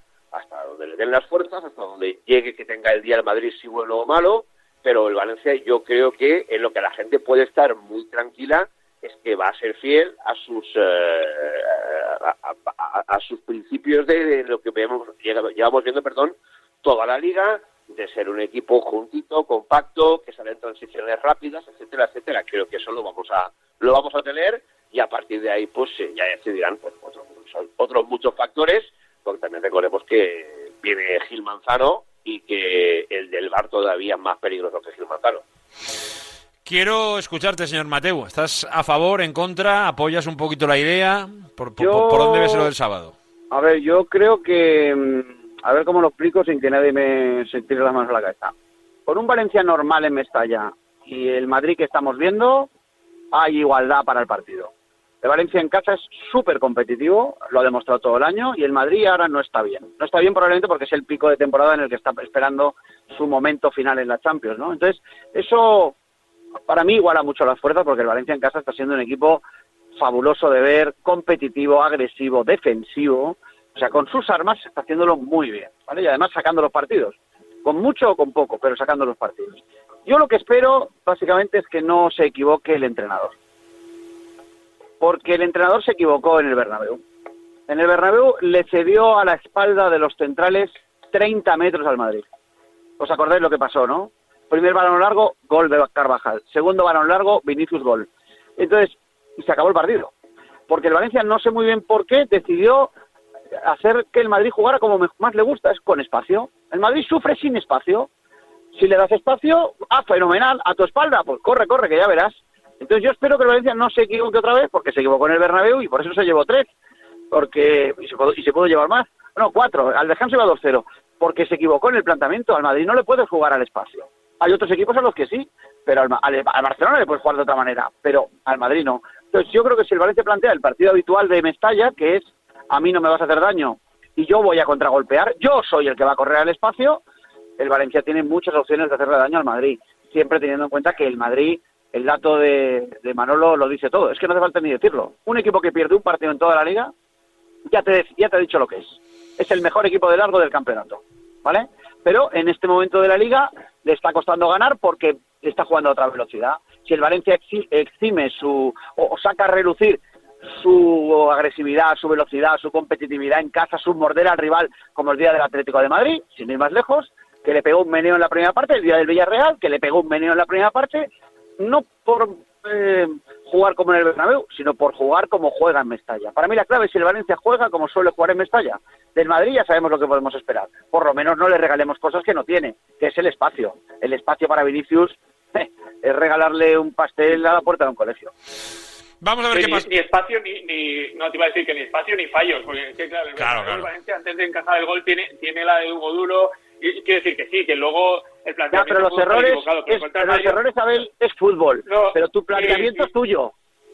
lo, lo que iba a decir que otro Fede Valverde fallando en el punto de penalti que se apareció la H Perudeta no va a haber o sea Ya. eso ya fue la temporada pasada así que vamos a encomendarlo a otra cosa que no sea en la Bueno, pero escucha, y si hubiera marcado Valverde, ¿qué habría pasado? Pues que habrían acabado 1-1, porque iba el Valencia ganando 1-0. Quiero decir, que no, que no, que, que No, no, yo no sí, digo bueno, que vaya a ganar el Valencia, digo que hay partido. Para recordar el del año pasado, eh, nos ponemos el vídeo y lo que queremos es que llegue el de, el de este fin de semana. ¿Nos están mandando callar? Sí, básicamente porque lo dejamos Vale, correcto, correcto. correcto. Gracias Muela, gracias Mateo, gracias Montal, mira, los tres con M, ¿eh? es la... la, la ¿Sí? ter- sí, es Oh, verdad, ahí, ahí está nuestra.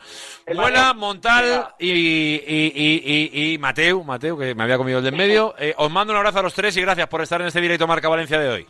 Adiós. Gracias a ti. un abrazo Hasta ahora, nuestro Manolo Montal, claro que sí, cada noche 90 minutos, sabéis, ¿eh? en Valencia Radio 99.9 y por supuesto en Plaza Deportiva. Le podéis, escuchar, le podéis leer de forma habitual, como podéis escuchar a Quique Mateu con los compañeros de Radio Valencia también y en el Chiringuito y por supuesto en Movistar, en Vamos, en definitiva con los compañeros de Movistar Plus, el bueno de Abel Muela. 2 y 28. Vamos a hacer la pausita que nos queda pendiente y a vuelta ya vamos con Noel Rodilla, que tenemos que contaros qué ha dicho Felipe Miñambres y qué pasa, por ejemplo, en Bolonia esta noche a partir de las 8. Me gustan los coches. ¿Te gustan los coches? ¿Eres un amante del motor? Vuelve el espectáculo más radical. Vuelve la Ball Race 6 al circuito de Valencia. No te pierdas del 8 al 10 de marzo los coches más extremos de drift. El Campeonato de España de Camiones. Además, exposiciones, conciertos, gincana drift y feria para niños. Entradas gratis hasta los 12 años. Infórmate y compra tus entradas en bolrace.com. Palets Castillo, número uno de la fabricación de palets con madera sostenible en España. Palets Castillo es uno de los cinco mayores productores de palets de Europa. Palets Castillo, empresa del sector del embalaje en madera con más de 90 años de historia y experiencia. Patrocinador oficial de los equipos femenino y masculino del Club Deportivo Soneja. Descúbrenos en paletscastillo.com y en el 964 13 27 27 en Soneja, Castellón. Arrocito. Quiero que Se acabó, claro que sí, hace mucho tiempo que se acabó el verano y también las vacaciones, la playita y todas esas cosas quedaron atrás, pero es verdad que siempre hay una buena noticia que te puede llegar a la vida, como es que todavía puedes seguir disfrutando de compartir un buen arroz con los tuyos. Atrévete a hacer arroz para tu familia y amigos y que el tema de conversación sean, por supuesto, las batallitas de toda la temporada, del año, del verano, de lo que sea y lo buenísimo desde luego que te ha salido el arroz. Para triunfar usa arroz Daxa, el auténtico arroz de Valencia con denominación de origen y acuérdate de distribuir el arroz de forma equitativa en toda la paella, así quedará una capa fina, fina, fina, absolutamente deliciosa. Comienza la temporada de arroz, comienza presumiendo de arroz con Daxa. Arrocito. Vuelvo a pasar por. Venga, una, delante. perdón, dos y 30 minutos. Hola, Noel Rodilla, buenas. Hola Javi, ¿qué tal? Muy buenas tardes. Porque hemos empezado el programa escuchando un poquito de Felipe Miñambres, pero ha sido una rueda de prensa muy larga. ¿Nos haces un pequeñito resumen de lo que ha dicho el director deportivo y entrenador? Ha sido muy larga y si te parece Javi voy a analizar la rueda de prensa de orden, en orden cronológico, primero empezando por Calleja eh, y su destitución. El propio Felipe Miambres ha afirmado que la decisión ha sido un consenso con él y la directiva, que no considera que el fichaje de Javi Calleja eh, haya sido un fracaso, aunque sí, por ejemplo, el de Medinafti, ya te puedes imaginar, Javi, lo dura que ha sido la rueda de prensa, en este caso para Normal, el propio eh, Felipe Miñambres. No había hablado desde la destitución y tampoco desde su decisión de coger eh, las riendas de, de- del eh, primer equipo, que en este caso, mira, Sigo con esto, que coger las riendas de- del primer equipo del Levante ha sido por la decisión de la propia directiva, porque confían eh, plenamente en, el- en, eh, su figura, en Felipe Miambres, en poder llevar hasta donde, bueno, pues sacar eh, la situación de Levante adelante. Eh, no ha querido matizar con el objetivo del, del, equipo hasta final de temporada, pero tampoco asegura poder estar como entrenador hasta final de, de la temporada. Me llama mucho la atención porque la decisión de ser entrenador eh, viene motivada por una situación coyuntural. Es decir, ha intentado evitar decir situación económica a pesar de que la situación de Felipe Miambres de acceder a ser entrenador, evidentemente viene motivada por esta decisión y que Miñambres, en caso de que no funcione en esta segunda etapa como entrenador, ya tendría un nombre para un posible entrenador, un futuro posible entrenador del conjunto Granuta y una planificación para la próxima temporada esté en primera o en segunda división. Apunten Vicente Moreno como nombre, que es una de las opciones. No sé si pensaba directamente en ese nombre, pero que desde luego se ha barajado. eh, eso sí que lo hemos comentado ya en alguna ocasión y lo podemos volver a comentar. Eh, bueno, eh, muy profundo y seguramente eh, habría que analizar un poquito más en profundidad, a ver si entre mañana y la próxima semana analizamos sobre todo lo que tiene que ver con la organización, con el diseño de lo que, qué tipo de levante se quiere. Pero bueno, hoy se ha quedado un poquito largo y seguramente tendremos más tiempo de, analizarlo eh, a partir de mañana. Eh, Noel, antes de despedir, hoy hay partidazo de Valencia Vázquez, vuelve a la Euroliga en Bolonia, con descartes de Arostegui y Claver, si no me equivoco. Sino de, de Erostegui y Claver, efectivamente, que se han quedado en Valencia ¿eh? por de- decisión técnica, que se suma a Touré, que se queda por lesión. Por lo tanto, ya está el roster confirmado de Alex Mumbrú para intentar volver a la senda de la victoria, con dos derrotas en los últimos cinco partidos a partir de las ocho y media de la tarde. Gracias, Noel, abrazo grande. Un abrazo.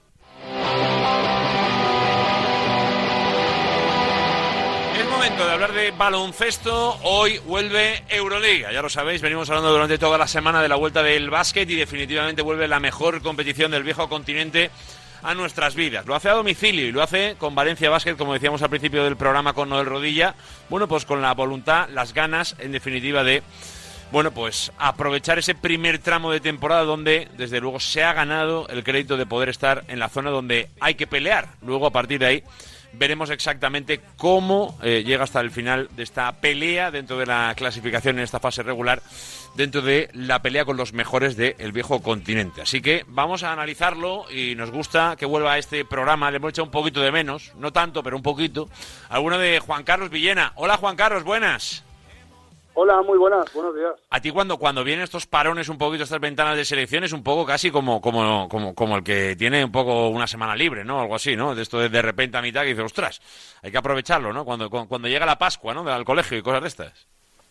Bueno, vamos a dejarlo así para que la gente piense que esto es un mundo de, de luz y color, pero sí, ha sido una cosa, una cosa parecida porque ahora vienen dos meses tremendos, eh, tremendos eh, de Valencia Basket. Además, esperemos que sea tremendos en lo, en lo deportivo porque viene la fase importante de la Euroliga. Quedan ocho partidos.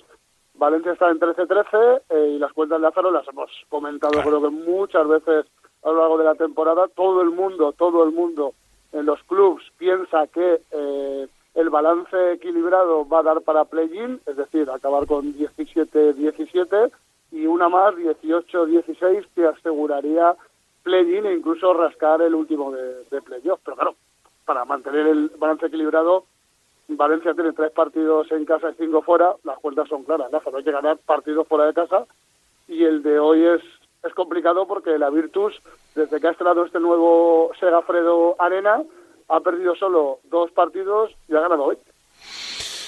Esas son las cuentas y los números de el que hoy es quinto en la tabla, que está por delante. Como bien decía, sobre todo lo recuerdo para aquellos que no lo tengáis tan controlado como Juan Carlos. ¿eh? Valencia se presenta un poco ya la reentré, un poco a, la recta final, a falta ahora mismo de ocho partidos, como bien apuntaba Villena, eh, noveno en la tabla con 13-13, empatado con Maccabi, que están los dos eh, fuera, digamos, de esos ocho primeros puestos, obviamente estarían en, la- en las plazas de play-in. El corte llega ahí con Partizan, que ya tiene 12-14, y por delante, tiene Valencia octavo, Basconia 14-12, y ya por delante con 15 victorias, Olympiacos y Fenerbahce, 16 tiene, por ejemplo, ya la Virtus, que está por delante con Panathinaikos, con Mónaco, etcétera. Luego allá arriba, Madrid y Barça, que son los líderes.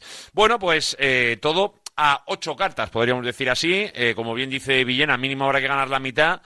No va, no va a ser el partido más fácil de esta noche, pero bueno, quizá a lo mejor es llegar con más tiempo, con más preparación. No sé si a lo mejor para. para... Eh, Claro, esta es la teoría Lázaro si no hubiera selecciones. Claro, es que por primera vez vamos a testar, porque recuerda que hasta ahora en las ventanas de FIBA eh, los equipos de Euroliga estaban vetados. Había un conflicto brutal entre FIBA y Euroliga que hacía que Euroliga se negaba a, que sus jugadores jugaran las ventanas. Este verano, el verano pasado, hubo un principio, de acuerdo, no, hubo un acuerdo entre FIBA y Euroliga para que por primera vez en las ventanas eh, los jugadores Euroliga eh, fueran. Es lo que ha ocurrido estas dos semanas y lo que el fútbol se llama siempre virus FIFA, pues vamos a testar por primera vez si hay virus FIFA. Eh, evidentemente hay dos datos objetivos. El primero, que ayer eh, cuando llegamos al entrenamiento estaba Damien Inglis. Damien Inglis ha venido directamente por su cuenta a Bolonia porque el lunes, fue una aberración, ya no el domingo o el sábado como jugó España, el lunes Francia jugó en Bosnia su segundo partido de clasificación para el Eurobásquet, con lo cual eh, Inglis, que el lunes estaba en Bosnia, eh, ayer miércoles llegó desde Bosnia directamente a Bolonia, sin entrenar y sin descansar. Por lo cual vamos a ver cómo está, cómo está hoy. Por ejemplo, Chris Jones, que tiene un pasaporte armenio, se chupó los 40 minutos de los dos partidos con Armenia, porque claro, De, eso pre- precisamente se, se quejaba el bueno de, de Monbrú el otro día, ¿no? De esto de, de- de- de- de poder un poco gestionar durante el año el mismo, eh, eh, privando a veces de gastar más a sus jugadores por, por medir la temporada y que luego de repente un poco se marche con las elecciones. Y el caso de Jones, que seguramente es el más claro, eh, es que lo jugó todo. Jugó 80 de 80, creo, ¿no? Villena, si no me equivoco.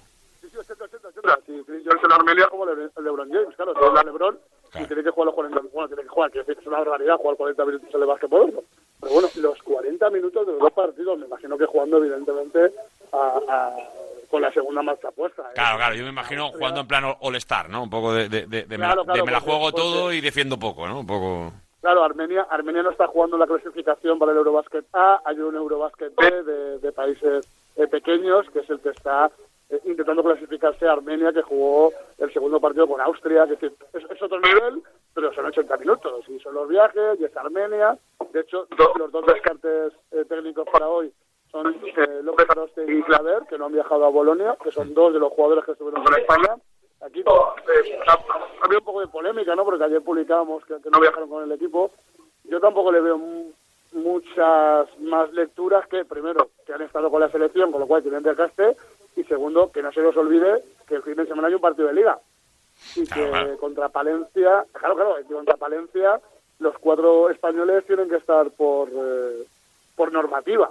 Con lo cual en Euroliga sí que suele apostar Mumbrú porque entre los descartes de jugadores españoles y yo en este caso lo veo bastante lógico que sean dos de los que estuvieron con España toda la semana fuera y que encima el domingo contra Palencia tienen que ser, tienen que ser importantes.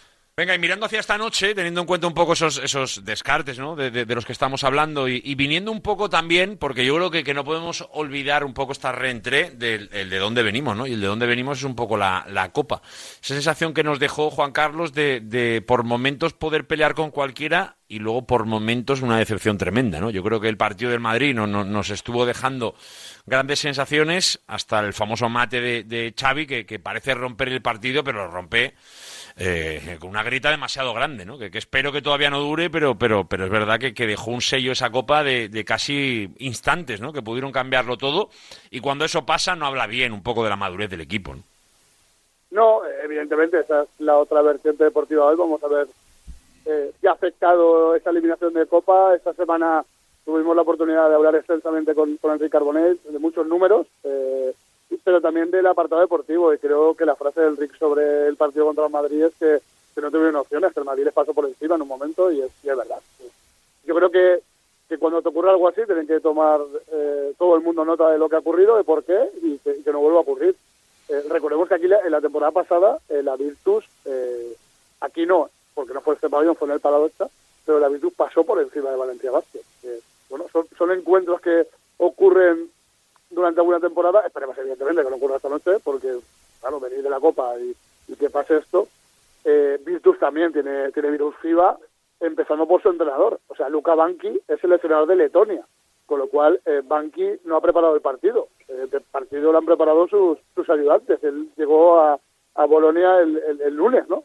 Bueno, vamos a ver, es un partido extraño. La verdad es que es la primera vez que, insisto, que Euroliga se, se enfrenta a esta, a esta historia y me parece que, que esta jornada habrá que mirarla con mucha lupa y sacar conclusiones porque yo creo que va a ser jornada que van a pasar cosas raras, que vamos a ver algún resultado extraño eh, porque insisto, es la primera vez que Euroliga afronta una jornada después de, de un varón de selecciones donde sus jugadores han estado obligados a Vamos a ver un poco la, respuesta de, de, de- de dónde venimos. No sé si la Copa deja muy señalado a alguien, porque es verdad que, que a veces un poco estamos viendo cómo está alternancia, ¿no? A, a- la hora de, bueno, pues dar de ciertos descansos y un poco.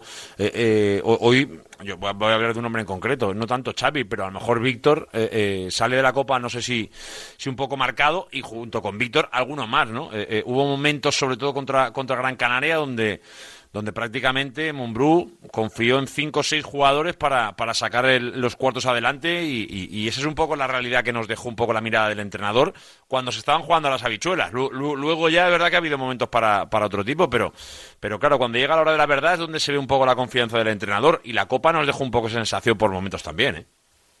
más allá de Mumbrú, que es un poco el, el debate manido, pero que ya es Sí. un poco circular, ¿vale?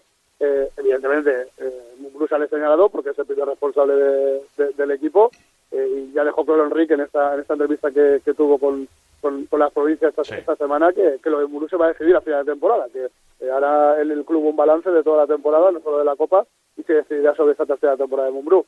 Evidentemente hay jugadores señalados. Hombre, para mí el más señalado es el que no juega. O sea, eh, Nate Rivers es descarte los dos partidos es uno de los americanos que viene esta temporada, que tenía que haber sido un jugador importante, que no lo está haciendo y que evidentemente no juega ni en cuartos ni en semis. Eh, bueno, evidentemente señalado. Hoy está aquí en Bolonia.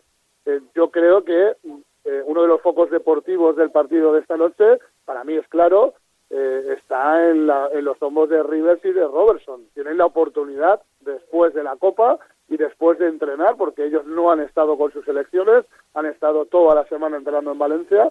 Rivers, Robertson y Pangos, que también ha estado en Valencia y no, no se ha ido con Canadá, son tres jugadores que, que tienen que dar ya sí o sí su mejor versión hoy frente a la Virtus, porque si no, lo comentabas antes, el equipo se le va a quedar pequeño a Mumbrú, va a ser imposible, va a ser imposible aguantar las dos competiciones, eh, si las dos competiciones tiene que Valencia todos los partidos apoyarse en, Chris Jones, Brandon Davis y, y Yeley. Desde luego que el año puede ser muy largo si no, ¿eh? Y yo creo que recursos hay, sobre todo cuando empiezas a un poco a, unirte partidos de Euroliga con partidos eh, eh, de Liga Andesa y a partir de ahí la rotación tiene que ser más amplia. Luego llega la Palencia el fin de semana, como bien decíamos antes, y a lo mejor por ahí es donde tenemos que encontrar algo más de, profundidad para unar una cosa y la otra, porque ahora ya sí que estamos ya en el tramo definitivo, ¿eh? Para meterse en playoff, tanto en un lado como en otro, veremos en Euroliga en qué condición y a partir de ahí ver dónde llega, dónde llega el equipo de Mumbrú. Insistimos, hoy con un primer examen ya en esta recta final que arranca en Bolonia. Dicho esto, para, para acabar y, simplemente un- un- una pequeña mirada a las chicas que vienen, sobre todo fundamentalmente, hablábamos con Cristina Ubiña el, pasado martes, eh, sobre todo casi más las chicas de clasificarse para, para los Juegos Olímpicos y todo esto, casi, casi de entrada un poco por ahí, pero que le viene ahora un partido ante Girona el fin de semana, pero casi un mano a mano con, con perfumerías parece, eh, parece de entrada, hasta playoffs, por sobre todo mantener o intentar tener eh, ese factor cancha, ¿no? Que yo creo que casi es lo más importante junto con la Copa que, que le quedan las próximas semanas, ¿no? Al, equipo de, de Rubén Burgos. Sí, hombre, por ser un poco abstractos, yo creo que a Valencia le viene un mes de marzo donde eh, la preparación de la Copa va a ser la defensa del liderato. Creo que Valencia tiene dos partidos, los acabas de decir, que pueden decidir la defensa del liderato y Valencia, si hay resultados mm, favorables, puede llegar a la Copa, que es final de marzo, con el liderato, con el liderato Ambassad, que diría que es gran gesto, eh, y luego viene la Copa. Yo, yo creo que, que la Copa es el, el foco de este, de este mes de marzo, eh, después de... Bueno, de- decía el Ricardo Boleñ en, en la entrevista esta que te citaba que para él no es un fracaso el tema de la Euroliga, Eh, para mí sí. Eh, bueno, para eso están las opiniones, para cada uno de las suyas.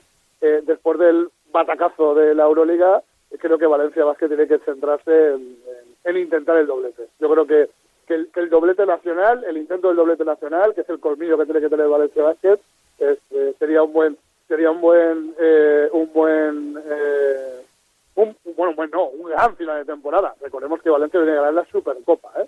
Con lo cual no es que sería doblete, sería triplete.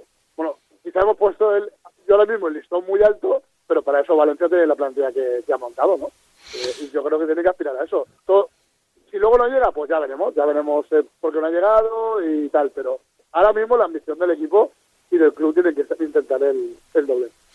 Desde luego que debe ser así, o por lo menos tenemos un poco esa eh, sensación, ¿no? Que, la mirada no puede ser otra que la de centrar en los dos objetivos a los que puede llegar perfectamente, porque al final yo creo que esa es su competencia. Si hablamos de Euroliga, podríamos mirar otra cosa o, tener otra opinión, pero tanto en la Copa de la Reina como en la Liga, que de momento son los objetivos que le quedan por delante, todas las opciones del mundo para las chicas de Rubén Burgos. Juan Carlos, que, que te vuelvas para casa con una victoria, que es lo que queremos esta tarde, ¿eh? y que ojalá de verdad este año sea la Euroliga donde Valencia toca playoffs, pero para eso hay que ir viendo partido a partido. Hoy uno muy difícil, además, en casa del quinto clasificado. Juan Carlos, te mandamos un abrazo. Gracias por estar con nosotros hoy.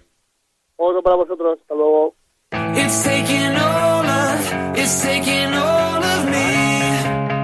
It's después de hablar de baloncesto, llega el momento para hablar de esquí, o por lo menos de nieve, porque es verdad que puede ser esquí, puede ser snowboard, puede ser trineo, puede ser lo que usted quiera, esa es la verdad, porque incluso puedes eh, ir a la montaña a disfrutar la gastronomía o hacer un poco lo que usted pretenda, quiera o desee, porque con el Grupo Aramón, desde luego, tiene millones de posibilidades, tanto en nuestras montañas, como decimos siempre, en la Sierra de Teruel, que ya lo sabéis que es la que nos coge cerquita, en Formigal y en Valdelinares, donde ya lo sabéis, hoy seguimos, seguimos haciendo ese sorteo de los dos forfés, buscamos un ganador a la pregunta de cuál es el 3000 más emblemático que se ve desde la estación de Ferler, hoy protagonista en esta sección, ya lo sabéis, la estación de Ferler, la pregunta es cuál es el 3000 más emblemático eh, que se ve desde allí y os doy tres opciones, como estamos haciendo desde el principio, gallinero, el garmo negro o el pico aneto. ¿eh? Uno de los tres, yo creo que uno por encima del resto es el, bastante emblemático al respecto y bueno, pues uno de ellos es el ganador. Así que ya lo sabéis, tenéis que mandar en formato texto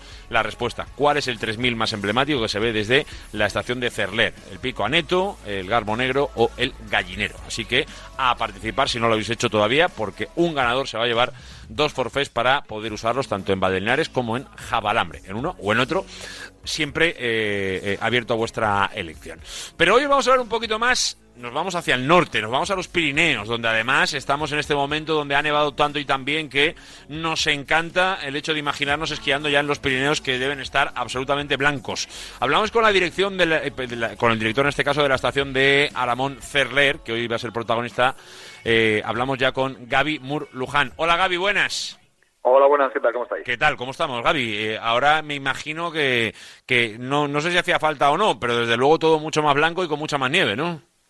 Sí, sí, llevamos un invierno, pues bueno, bastante cálido, con no muchas nevadas y, bueno, por lo menos ahora marzo parece ser que viene revuelto y fenomenal. Ha nevado estos días atrás, ha hecho frío, hemos fabricado y, bueno, parece ser que para este sábado vuelve a nevar, o sea que, que bien, bien, contentos. Por lo Eh, menos eh, el final de temporada, pues bueno, que sea mejor que el principio. Estábamos eh, deseándolo, eh, deseándolo un poco que llegara ya este, este momento, ¿no? Que sobre todo que no, no- no sintiéramos la falta de nieve, eso ya está aquí entre nosotros y eso es una alegría para todos los que eh, desde luego quieren y queremos eh, eh, poder esquiar. Eh, y hoy lo que queremos y pretendemos es presentarle un poco a la gente, eh, al, eh, oyente medio directo Marca Valencia, un poco qué va a encontrar en Cerler, ¿no? Que, que a lo mejor no pueden, que, no encuentran otras estaciones, o en definitiva, qué es lo que encontramos, porque hay muchísimas alternativas dentro de una estación, dentro de este grupo Aramón, que ya lo sabéis que son diversas, que tiene Cerler, ¿no? Y, un poco conocerla en, en, profundidad. Gaby, cuéntanos un poco por encima, en primer lugar, a la hora de, de esquiar, a la hora de ir a la nieve, qué opciones, qué, qué, qué recomendaciones eh, le podemos hacer a la gente que se quiera acercar a Cerler? Bueno, eh, tú antes lo has dicho, ¿no? Las estaciones esquí ahora ya son, algo más. Ahora son ya centros de ocio en la nieve donde tienes mucha, muchas alternativas, ¿no? Para participar. Cerler, bueno, a nivel de presentación, Cerler es una estación que está en el Pirineo Central, la zona más alta del Pirineo. Una de sus características es el, paisaje que tiene, su desnivel y, bueno, pistas que llegan pues a casi 2.700 metros. Bueno, pues eso asegura una calidad de nieve polvo casi casi hasta en primavera en la zona de Gallinero con un desnivel de más de 1.130 metros de, desnivel ininterrumpido y, pistas casi de 9 kilómetros eh, de largas, ¿no? Es una estación con mucho mucho desnivel y, bueno, y un paisaje espectacular, ¿no? Estamos rodeados de más de, de 70 picos de 3.000 metros alrededor de, lo que es eh, Cerler y, bueno, es una estación muy, muy alpina. Y, bueno, en cuanto a actividades, pues, bueno, eh, destacar, bueno, muchas experiencias que puedes, puedes tener a lo largo de la jornada, ¿no? Para generar ese valor añadido a la jornada de esquí, ¿no?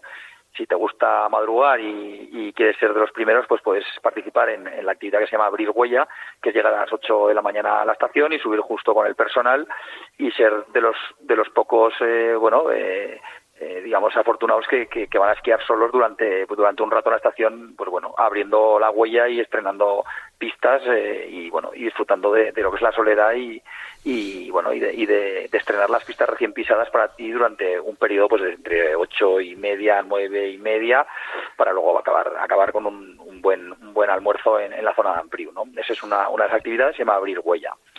Eh, una cosa, tiene que impresionar, ¿eh? ver todos esos picos alrededor y estar ahí más o menos solo, ¿no? Con una cierta libertad. y, Tiene que impresionar, ¿eh? Tiene que ser una cosa que se viva pocas veces en la vida. Eso, eso desde luego, para nosotros es más común, pero para el resto de mortales es, es, es bastante novedoso, sí.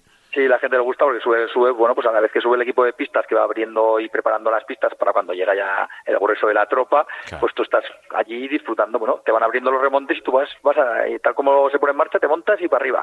Y claro, la verdad que es, eso es muy chulo, ¿no? Eso, eso es una de las, de las actividades, de las experiencias que tienes. Luego, pues eh, tenemos otra también muy chula que es, ya, digamos, al final de la jornada, es el Skyline, que es ver la puesta, la puesta de sol desde el Rincón del Cielo, que es un sitio súper chulo en Cerler eh, que es coger la última subida de, un remonte, ya solos también, a estación cerrada, te quedas arriba, brindamos con champán allí y esperamos a que se vaya poniendo pues el sol para luego bajar esquiando a la pizzería del bosque, hacer una merienda cena. Eh, y ya una vez de noche pues se baja esquiando desde, desde 2.200 a, a 1.500 ya pues con frontales eh, y con el equipo de, pistas y, de marketing de la estación con seguridad ya hasta abajo también pues es una experiencia pues muy chula que veis el atardecer, el anochecer y esquiar, y esquiar, una bajada nocturna hasta 1500. También es una experiencia muy chula, se llama Skyline y bueno, también lo hacemos eh, de forma así eh, seguida pues a lo largo de, la temporada, ¿no? Eh, bueno, y como estas, pues, habría muchas, muchas más. Claro. Tematizadas para, para niños, la zona de snowpad.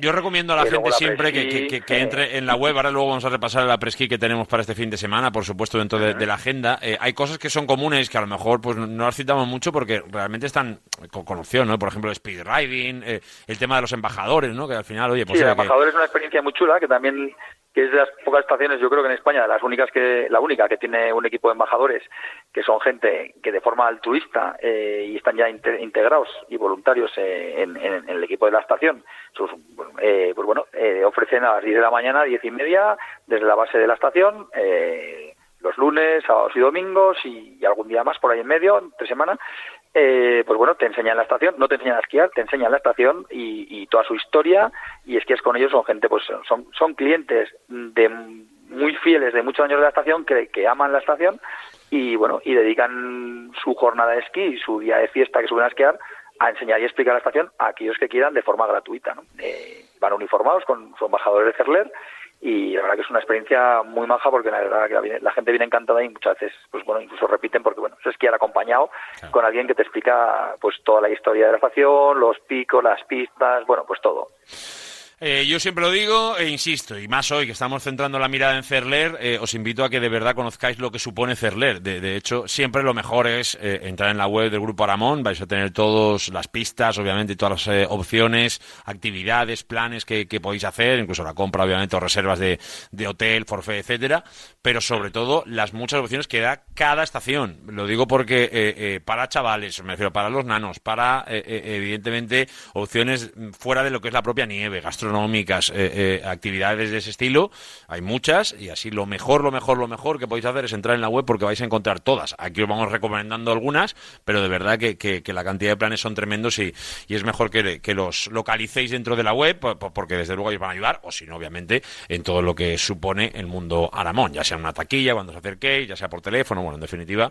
el método de consulta que, que utilicéis. Pero desde luego, Cerler, y además hoy con la nieve que tiene, es otro planazo, sin duda, para poder ir a, ir a esquiar, que desde luego es lo que nos apetece y es lo que seguimos deseando, porque mínimo, mínimo, mínimo, yo creo que un mes más o un poquito más todavía tenemos de, de nieve. Pues eh, es un poco la intuición que tenemos y hoy os hemos presentado Cerler, entre otras cosas, muchas alternativas para que podáis disfrutar. Ahora os contaremos cómo viene el fin de semana, tanto en lo climatológico como a nivel de agenda y de propuestas, también, por ejemplo, entre otras cosas, musicales, eh, que además vienen cargaditas. Eh, lo que vamos a hacer ahora es despedir a Gaby. Gaby, que, que- que a seguir disfrutando de Cerler, del Grupo Aramón y, en definitiva, sobre todo agradecidos de que hayas pasado por este espacio Aramón de este jueves 29 de febrero. Te mandamos un abrazo muy grande, eh, Gaby. Pues bueno, un abrazo muy- grande para allá abajo, desde, desde aquí, desde el Valle de Benasque.